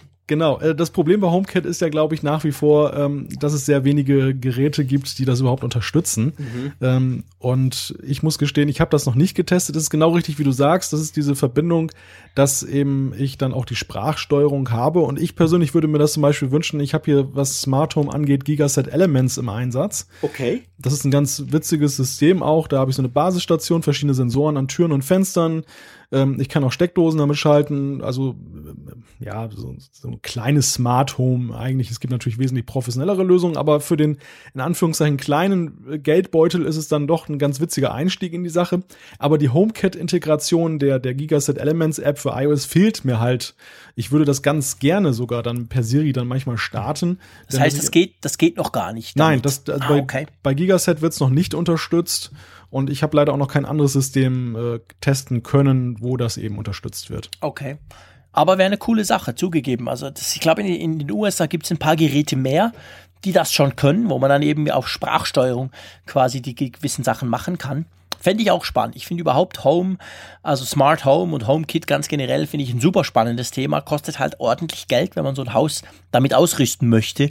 Darum habe ich mich bis jetzt einfach nur für die Philips Hue-Lampen entschieden. Das ist im Moment alles an Sache, in Sachen Smart Home bei mir. Aber naja, ich bin offen. Also ich teste da gern auch mal was anderes. Vielleicht zu Siri. Heute äh, zufälligerweise heute ähm, kam es tatsächlich, nee, das war stimmt nicht, war gestern, bin ich mit dem Auto unterwegs gewesen und musste was nachschlagen und dachte mir so, okay, jetzt muss ich, äh, ich habe ja noch, ich habe ein VW Turan der hat ein schönes Navi drin, aber das ist halt noch so ein, ich sag mal, ein altmodisches Navi im Sinne, dass man halt eingeben muss. Ich kann nicht Verkehrshaus Luzern zum Beispiel eingeben, das ist so ein Verkehrsmuseum. Da war ich gestern mit meinen Kids, sondern ich muss halt genau die Straße irgendwie, ähm, Lido Straße 6 in 4053 Luzern eingeben. Und das wusste ich halt nicht. Da dachte ich, okay, was mache ich jetzt? Finger ich da rum oder hey Siri, ich könnte doch tatsächlich und habe dann, ich habe das iPhone in der Freisprecheinrichtung bei mir, das wird auch geladen, da kann man ja dann rufen, hey Siri, die kam dann auch gleich. Da habe ich mal, da hab ich mal gefragt, sie soll mir das mal nachschlagen und das hat tatsächlich erstaunlicherweise gut geklappt. Sie hat mir dann die Webseite aufgerufen, äh, direkt von diesem Ding, da sah ich dann die Adresse drin äh, ich hätte wahrscheinlich dann noch sagen können, äh, navigiere mich dorthin. Da wäre dann wahrscheinlich Apple, Nap, äh, Apple Maps hochgesprungen. Ähm, ja, also ihr seht im Auto, äh, habe ich gemerkt, okay, praktische Sache, könnte ich tatsächlich brauchen, werde ich vielleicht in Zukunft mehr brauchen. Zu Hause gebe ich gerne zu, bin ich noch nicht ganz so weit. Also da spreche ich nach wie vor nicht damit. Aber mal schauen, nachdem Google, um nochmal so einen kleinen Querlink zu machen, Google hat heute extrem viel über Sprachsteuerung gesprochen und die haben was Spannendes gesagt, by the way. Interessiert uns auch Apple-Nutzer, weil es uns auch betrifft. Ähm, über 50 Prozent sämtlicher Suchen weltweit ist schon auf einem Mobile, also von einem Smartphone aus und nicht mehr per Browser via Desktop. Und in den USA sind schon 20 Prozent, also jede fünfte Suche, die an Google gerichtet wird, wird über Sprachsteuerung gerichtet. Also es kann natürlich auch Siri sein, die man fragt, such mal was bei Google, das kann auch Google Now sein, das im Android drehen etc. Aber es ist Sprachsteuerung. Das fand ich schon, ehrlich gesagt, extrem erstaunlich. 20 Prozent, das heißt jeder Fünfte, der was sucht bei Google mit dem Smartphone in den USA, der macht das per Sprache. Wie machst du das? Ähm, Google suchen eher weniger, muss ich gestehen. Okay weil da habe ich das Problem, ich musste gerade ein bisschen schmunzeln, als du das Beispiel eben mit der Adresse und der Postleitzahl genannt hast. Das ist tatsächlich noch so ein Bereich, wo ich das Gefühl habe, dass Siri mich häufig falsch versteht. Und dann, dann ja. endet das so in ein Frusterlebnis, dass ich dann ja. irgendwie was diktiere und dann mhm. zum Beispiel, ich möchte nach Luzern und dann, ach so, du möchtest jetzt zu Lutz nach Hause. Nein, nein, da möchte ich nicht. Und dann genau. diskutierst du da drei Stunden mit Siri rum. Das ist dann halt doch wesentlich einfacher, eben ranzufahren und das mal per Hand einzugeben. Okay. Ähm, Na, sie hat mich auf Anhieb. Wahrscheinlich wusste sie sein Test. Jetzt muss ich, jetzt muss ich mir keine, darf ich mir keine Blöße geben.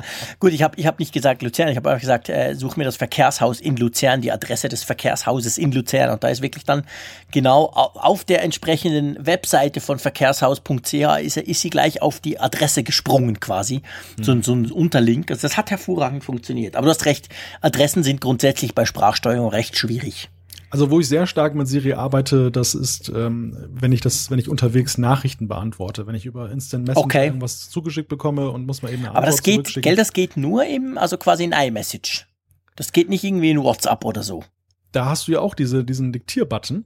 Ah, stimmt, da hat ja noch so ein Mikrofon zum Drücken. Mache ich genau, auch nie, klar. Genau, und das läuft über Siri und das läuft erstaunlich gut. Ich habe auch festgestellt, dass sich da Siri dann doch äh, über einen gewissen Zeitraum hinweg dann meinem Vokabular angepasst hat. Also der Mensch ist ein Gewohnheitstier, man klar. formuliert ja dann doch immer relativ ähnlich. Logisch. Das, was am, was am Anfang dann nicht so verstanden wurde, das wird jetzt immer besser verstanden. Spannend. Ja, also kann ich nur empfehlen. Ja, ich sag euch was übrigens, da muss ich mich jetzt ein bisschen outen trotzdem. Ich habe, ich sage jetzt immer, ich sei die absolute Siri-Flasche, das stimmt schon. Aber ich habe mir vor, das ist jetzt ein knappes Jahr her, ähm, bin ich mal mit meiner rechten Hand in einer Tür hängen geblieben. Das war dann eher unangenehm. Ich habe mir dann ein paar Dinge gerissen in der Hand. Lange Rede, kurzer Sinn, meine rechte Hand war dann ein paar Wochen lang schwer einbandagiert. Und ich habe gemerkt, dass ich doch sehr viel mit der rechten Hand mache, vor allem auch Tippen und Mausschubsen.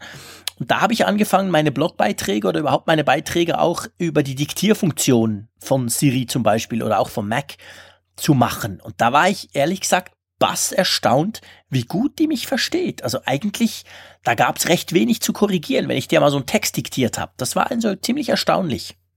Was aber eben dann wiederum fehlt, und das ist, äh, wenn ich jetzt Messenger nutze wie Streamer oder WhatsApp, mhm. Ich kann das wunderbar diktieren, aber ich kann zum Beispiel, zumindest habe ich die Funktion noch nicht entdeckt, äh, am Ende sagen, das Diktat ist beendet. Und ich muss dann immer dann doch wieder dann genau, auf dem man Bildschirm muss doch eben tapsen. Ja. Richtig. Und dann, äh, wenn ich das auf dem Bildschirm habe, gucke ich es mir nochmal an, bevor ich es ja. absende. Und dieser Sendebutton, der ist zumindest bei Streamer so klein, ähm, dass das auch wirklich dann beim Autofahren nicht. Filigranarbeit ja. ist, den ja. zu treffen und nicht irgendwie was anderes da auszulösen. Ja. Und das ist wiederum extrem schade. Da sind wir wieder bei dem Punkt, wo könnte man bei Siri das noch sinnvoll ergänzen? Da, da fällt mir einiges ein, so im Workflow. Man muss das einfach mal so durchdeklinieren und nutzen. Dann fällt einem das ganz schnell auf, wo da noch so die Haken und Ösen sind, wo man echt noch so im ja, Spracherkennungs-Niemandsland unterwegs ist. Ja, da hast du recht. Ja, das, das kann noch ein bisschen besser werden. Aber im Großen und Ganzen finde ich ähm, nach wie vor, ich nutze das immer mehr, bemerke ich bei mir. Mhm. Ähm, insofern kann ich das gut nachvollziehen, wenn solche Zahlen genannt werden, wie bei Google in, auf der I.O. heute. Ich glaube, das wird auch in Zukunft noch weiter zunehmen, aber es ist immer eine Hemmschwelle. Also ja. Ich, ich kann deinen Fall absolut gut nachvollziehen. Das ging mir am Anfang ähnlich. Ich arbeite dran. Wir werden in unregelmäßigen Abständen darüber berichten. Es ist auf jeden Fall sehr vielversprechend. Ich mache mal weiter mit dem Frank. der, der, hat uns über apfelfunk.com geschrieben. Und ähm, er geht auf mögliche Features des iPhone 7 an. Also da gibt es ja schon allerhand Wunschlisten. Frank ergänzt auch. Ähm, während die Kameras immer besser werden, frage ich mich, warum nichts am Ton nachgebessert wird. Die Videoqualität ist super, aber der Ton ist immer noch ein Mono wie in den 60ern. Und er wünscht sich halt ein Stereo-Mikrofon im iPhone 7. Dann kann er endlich mal seinen Camcorder wegsperren. Zweiter ja. Wunsch, den nehme ich gleich mal vorweg, dann können wir das äh, gemeinsam eben besprechen. Ein weiteres nettes Feature wäre, dass man im Querformat filmen kann, auch wenn man das Handy aufrecht hält. Und da muss ich sagen, Frank, bei diesem Feature hast du echt meinen Nerv getroffen. Mhm, das finde ich nämlich auch mal total blöd, ähm, dass man das im Querformat filmen muss. Es liegt halt einfach besser in der Hand im Hochformat und dass man da nicht äh, einfach wählen ja. kann. Technisch wäre es ja gar kein Thema, das, das zu regeln. Ja. Ähm, wie man das jetzt aufnehmen möchte, ob man tatsächlich ein Hochformat-Video haben möchte, was ja auch durchaus immer mehr Leute machen, aber wenn ich es auf dem Fernseher zeigen möchte, ist es halt blöd. Und ja, Jean-Claude. Stimmt, absolut. Also das mit dem Querformat hat er völlig recht. Da denkt man so im ersten Moment, hä, warum geht denn das eigentlich nicht? Stimmt, das ist doch keine Sache. Ähm, noch ein bisschen ein paar Zeilen Code rein und dann müsste das eigentlich funktionieren, da gebe ich ihm recht. Und beim Ton hat er auch völlig recht. Das stimmt. Ich meine, wir nehmen 4K auf. Wow, hey, die, die Bilder dieser, dieser Smartphones, des iPhones oder auch anderer Smartphones sind wirklich unglaublich gut. Auf dem Fernsehen, das sieht sowas von knackig aus. Aber das stimmt, wir haben unten so ganz kleines Löchle und da kommt dann der Ton rein oder auch nicht oder die Luft oder es rauscht oder es knackt. Also es tönt tatsächlich eher schlecht. Und wir haben vier Lautsprecher auf dem iPad. Genau. Und wir nutzen aber letztendlich nur einen Kanal. Genau, ganz genau. Wir hätten also die, die Hardware zum das Ding ausspielen wäre schon da. Die Hardware, um das Video aufzunehmen, ist auch schon da in bester Form, in bester äh, Qualität. Aber tontechnisch, ähm, lieber Frank, da gebe ich dir völlig recht. Das wäre mal was. Und vor allem, das wäre auch mal was, was Apple machen könnte, was nicht alle anderen schon machen. Weil bis jetzt macht das tatsächlich niemand. Jedes Smartphone nimmt bescheiden Ton auf. Das kann man so sagen. Es gibt nichts, was im Moment in diesem Bereich irgendwie was Gutes macht. Das wäre schon mal eine coole Sache. Mal schauen. Gut, dann ähm, springen wir mal weiter und zwar zum Christian. Der hat auch via E-Mail uns geschrieben. Eine ganz lange Mail hat er geschrieben. Und dann ähm, hat er uns äh, noch ein Problem geschildert und zwar sagt er, es geht um, um Bilder, also es geht eigentlich um seine E-Mail-Signatur und wenn er da ein Bild einfügt, ähm, wird die natürlich als HTML-Format äh, verschickt und er möchte aber eigentlich, dass das Bild äh, quasi nicht drin, drin ist, sondern eben halt quasi als Attachment oder eben auch nicht. Also er fragt sich, wie denn das geht, weil immer wenn er ein Bild anhängt, ist das in der Mail drin und das stört ihn. Malte, du hast ein bisschen recherchiert für uns, gell? Ja, ähm, das ist ein verbreitetes Problem. Ähm, diese Sache, dass es halt dann embedded wird sozusagen in der in der E-Mail, das ist halt ein eine Geschichte, die dadurch kommt, dass es als HTML-E-Mail verschickt wird in Apple-Foren wurde dann gesagt, dass das halt entsteht, wenn man in der Mail oder in der Signatur irgendwie HTML-Elemente hat. Man kann ja in der E-Mail durchaus sagen, man möchte das jetzt fett gedruckt haben, kursiv gedruckt, unterstrichen. Ähm, das gleiche gilt für die Signatur. Und wenn man das aber im reinen Plain-Text-Format sendet, dann soll, so heißt es angeblich, dann das Bild auch dann eben nicht inline, sondern als, als, richtige, als richtiger Anhang beigefügt werden. Wobei ich so ein bisschen daran zweifle, was so meine Praxis zeigt. Also ich meine durchaus auch E-Mail zu verschicken, die Plain-Text sind und die kommen trotzdem mit dem Bild äh, mittendrin an. Also ich weiß nicht, ob die Logik so wirklich funktioniert. Ich würde da fast sagen, vielleicht ist es auch wert, einen Blick auf alternative Mail-Clients da zu werfen, Jean-Claude. Mhm, das ist so. Also, ähm, wobei auch die, die meisten machen das äh, tatsächlich. Ähm, dass, dass, dass sie das wirklich quasi drin packen, aber es kommt schon auch aufs Format an. Also ich, ich, ich schicke ja nur noch mit Google Inbox, also mit dem Inbox Client eigentlich auf dem, auf dem, auf dem iPhone auch. Und dort, gut, ich muss ehrlich sagen, dass ich Bilder ganz selten verschicke. Wenn ich jemand ein Bild übermittle, mache ich das meistens per Messenger oder so. Hm, ich müsste das mal testen, wie es denn dort eigentlich gelöst ist. Aber ähm, ganz generell das Problem bei Bildern ist halt immer so ein bisschen, je nachdem, wenn sie in der E-Mail drin sind, dann werden sie je nach Client halt auch unterschiedlich dargestellt. Also wenn der andere zum Beispiel noch ein Outlook hat auf dem PC und vielleicht dann eine Version älter als drei, vier Jahre, dann kannst du dich überhaupt nicht mehr darauf verlassen, wie es dann dort aussieht und ob es überhaupt ankommt und ob es überhaupt mindestens noch ein Attachment hat oder nicht. Also das ist halt immer so ein bisschen schwierig, also weil es da auch unterschiedlichste Apps gibt. Und das gleiche Problem hatte er noch. Er hat noch ein zweites Problem geschildert, wo es genau darum ging, dass er sagt, er würde gerne in seiner Signatur ein Bild einfügen. Das Problem sei aber, dass das manchmal dann drin ist, aber manchmal halt nur als leeres Rechteck, also Viereck quasi erscheint beim anderen. Ähm, da haben wir das Problem Spam. Also da geht's ja dann drum, wenn du ein Bild, je nachdem, wo das liegt, also wenn du zum Beispiel einen Link reinpostest auf ein Bild von deinem Blog oder so, äh, in deine Signatur, dann tun die allermeisten E-Mail-Clients das ja inzwischen blockieren und dann wird es eben nicht angezeigt, sondern nur als viereckiges leeres Kästchen, oder?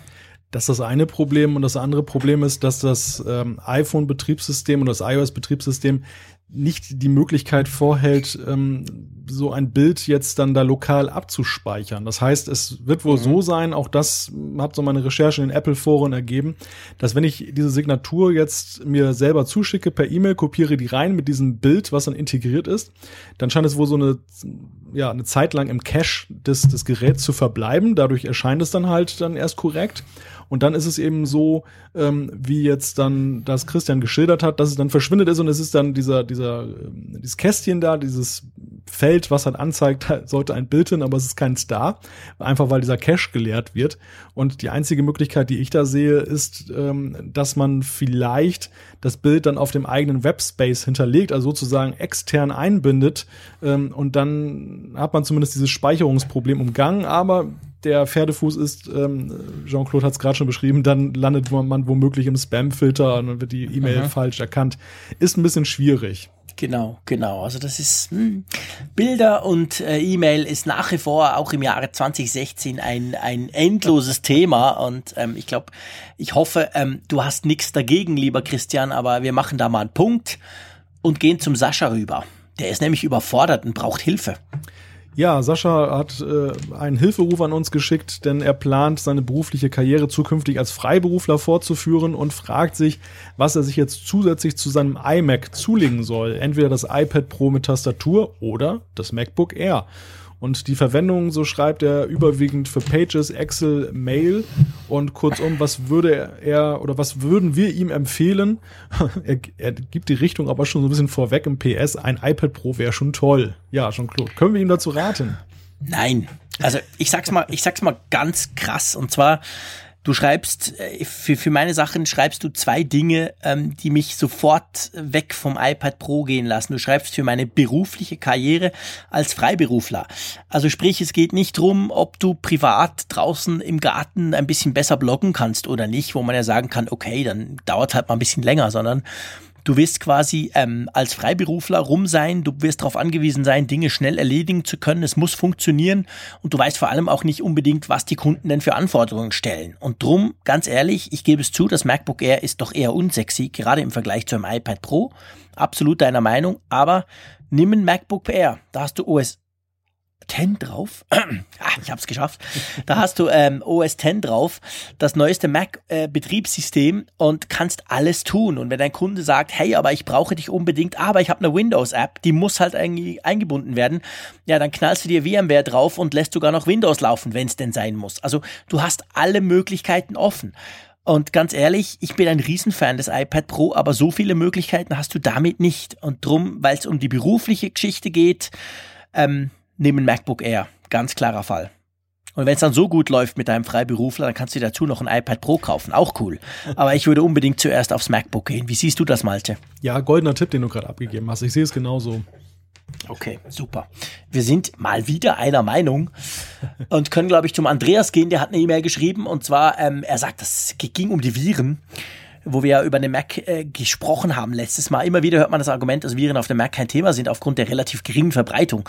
Ich halte das jedoch für längst widerlegt. Kürzlich hat aber auch Jean-Claude dies auf Apfelfunk wiederholt. Daher würde mich interessieren, was haltet ihr von diesen Ausführungen von Mac Mark? Da ging es dann drum, dass es halt ähm, quasi ähm, verschiedene, inzwischen auch Security-Probleme bei OS 10 gibt. Meine Güte, ich, ich lerne es langsam.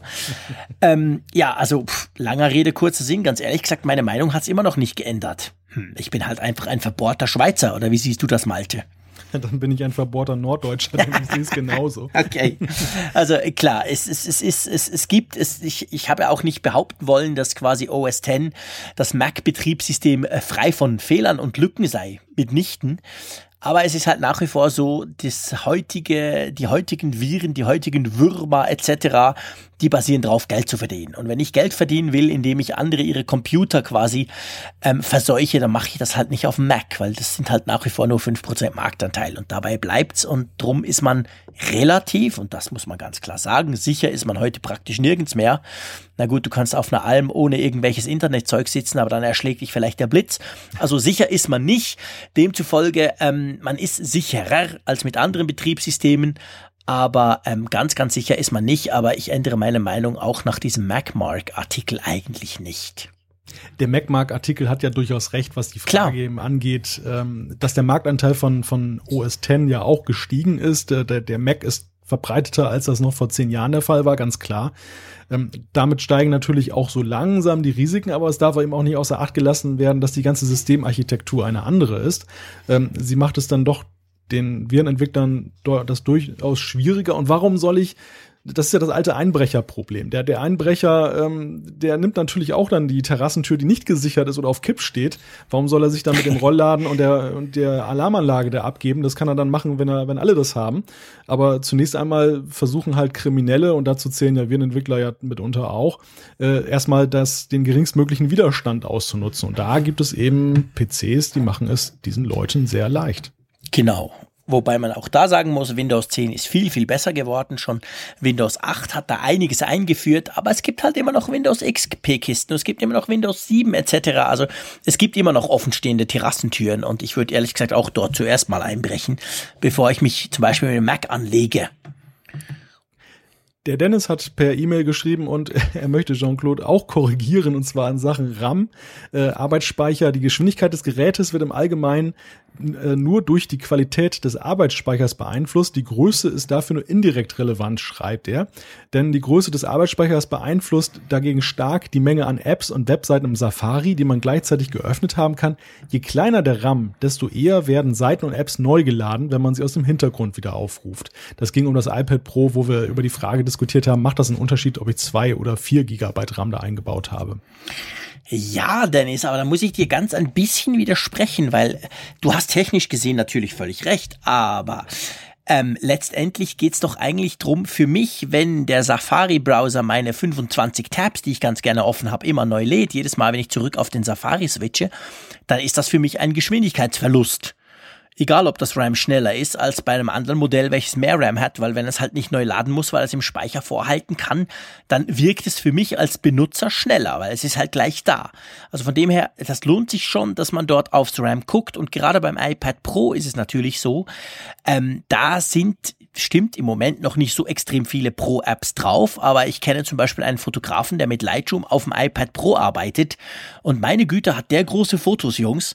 Also der, der hat schon, der hat sich zwar das iPad Pro, das große, gekauft wegen dem tollen Screen, der macht auch Sinn, aber ich glaube, dem schadet das gar nicht, dass er 4 GB RAM hat. Also ich glaube schon, dass man das auch brauchen kann und dadurch das Gefühl zumindest bekommt, es sei schneller, auch wenn es vielleicht rein im Benchmark natürlich nicht schneller ist. Die beiden Geräte sind gleich schneller, spielt eigentlich keine Rolle.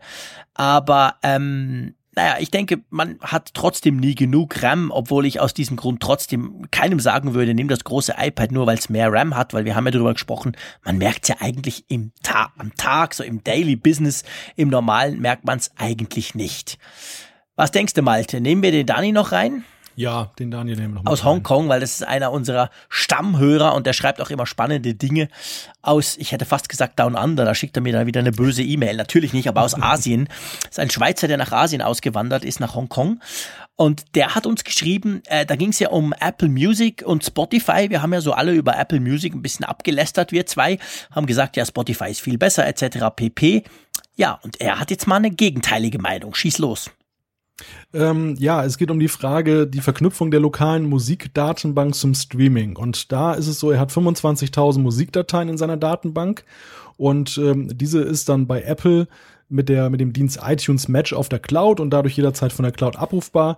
Und diese Songs sind halt vielfach im Land, in dem er lebt, schlicht und einfach nicht als Streaming-Titel vorhanden, schreibt er. Und äh, ferner schreibt er noch, und ja, auch auf Spotify kann ich lokale Artikel synchronisieren, aber dies hat bei mir oft nicht richtig funktioniert.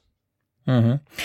Das stimmt natürlich. Also wenn du so eine große lokale Datenbank hast und die quasi eben matchen oder die quasi ergänzen willst durch dein Streaming-Angebot, das ist schon so. Dann macht es tatsächlich Sinn, dass man mit Apple Music, weil es halt alles in einem. Das ist praktisch. Ich gebe gerne zu, dass ich tatsächlich, wir haben ja vorhin mal so ein bisschen drüber gesprochen, über Musik kaufen oder nicht kaufen. Bei mir ist es so, die, die wirklich wichtigen Titel kaufe ich oder Alben. Das mache ich immer noch so im iTunes Music Store. Da gebe ich dann Geld auf, dass sie mir gehören, wie das Malte schon erwähnt hat. Und ich sag mal so, äh, dass gerade das, wonach mir der Sinn steht, das höre ich mir dann in Spotify an. Und da weiß ich aber auch, ja, okay, wenn ich halt in zwei Monaten finde, Spotify nervt, will ich nicht mehr oder ist mir zu teuer, dann kann ich das nicht mehr tun. Aber das sind Titel, ja, dann denke ich zurück, ah, da war doch mal so ein cooler Titel in den 80er Jahren oder vor allem auch aktuelles Zeug, was ich mir anhöre. Und ganz ehrlich gesagt, wenn ich was Aktuelles höre, was mir wirklich super gut gefällt, wo ich denke, das will ich einfach haben, dann kaufe ich es im iTunes Store. Also von dem her kann ich da zwischen zwei Apps ganz gut rumswitchen, aber ich verstehe deine, deine Argumentation und vor allem, wir haben ja schon mal früher drüber gechattet auch, der Dani hat mir geschrieben, wie wahnsinnig schwierig das ist, beziehungsweise er hat einen Blogartikel gemacht und ich schlage vor, den verlinken wir, wir werden ihn nachher raussuchen, den hauen wir in die Show Notes, ähm, wie schwierig das ist, wenn du quasi, er ist ja Schweizer und in der, in der Schweiz hier hat er alle seine Apple-Dienste gehabt und dann ist er nach Hongkong umgezogen, ausgewandert sozusagen. Ja, und dann ging's los mit all diesen, diesen, überhaupt schon nur die Apple ID, die Google ID etc., das alles rüber zu moven und was du da zum Teil alles verlierst an Daten, die du gekauft hast, das ist recht krass. Also da hat er schon einiges drüber geschrieben auf seinem Blog und ich fand das super spannend und auch ein bisschen erschreckend. Wir reden so von Internet, wir sind super international, wir sind, wir sind ja überall vernetzt etc., aber wehe du zügelst plötzlich von einem Land ins andere, da kannst du also unter Umständen deine halbe Musikdatenbank verlieren. Bist du noch da? Ich bin noch da, ja. Ich dachte jetzt gerade, jetzt hat's dir die Sprache verschlagen. ja, so gewissermaßen. Ich höre gespannt zu. nee, das wirklich, ich fand das ganz spannend vom, vom, vom Dani. Das hat er, und hat er mal auf seinem Blog beschrieben. Ich schlage vor, wir verlinken das. Ja.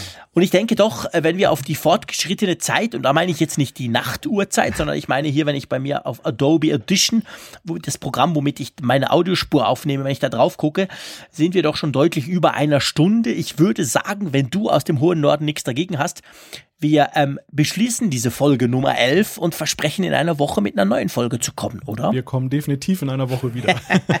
Weil wir haben nämlich noch, lass uns mal kurz scrollen, einfach, dass wir das noch fertig.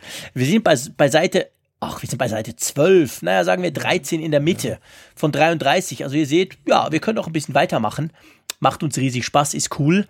Und ich von meiner Seite bedanke mich ganz, ganz herzlich fürs Zuschauen, für eure Reaktionen und überhaupt. Es macht einen riesen Spaß mit euch und bis nächste Woche. Tschüss aus Bern. Moin aus der von der Nordsee.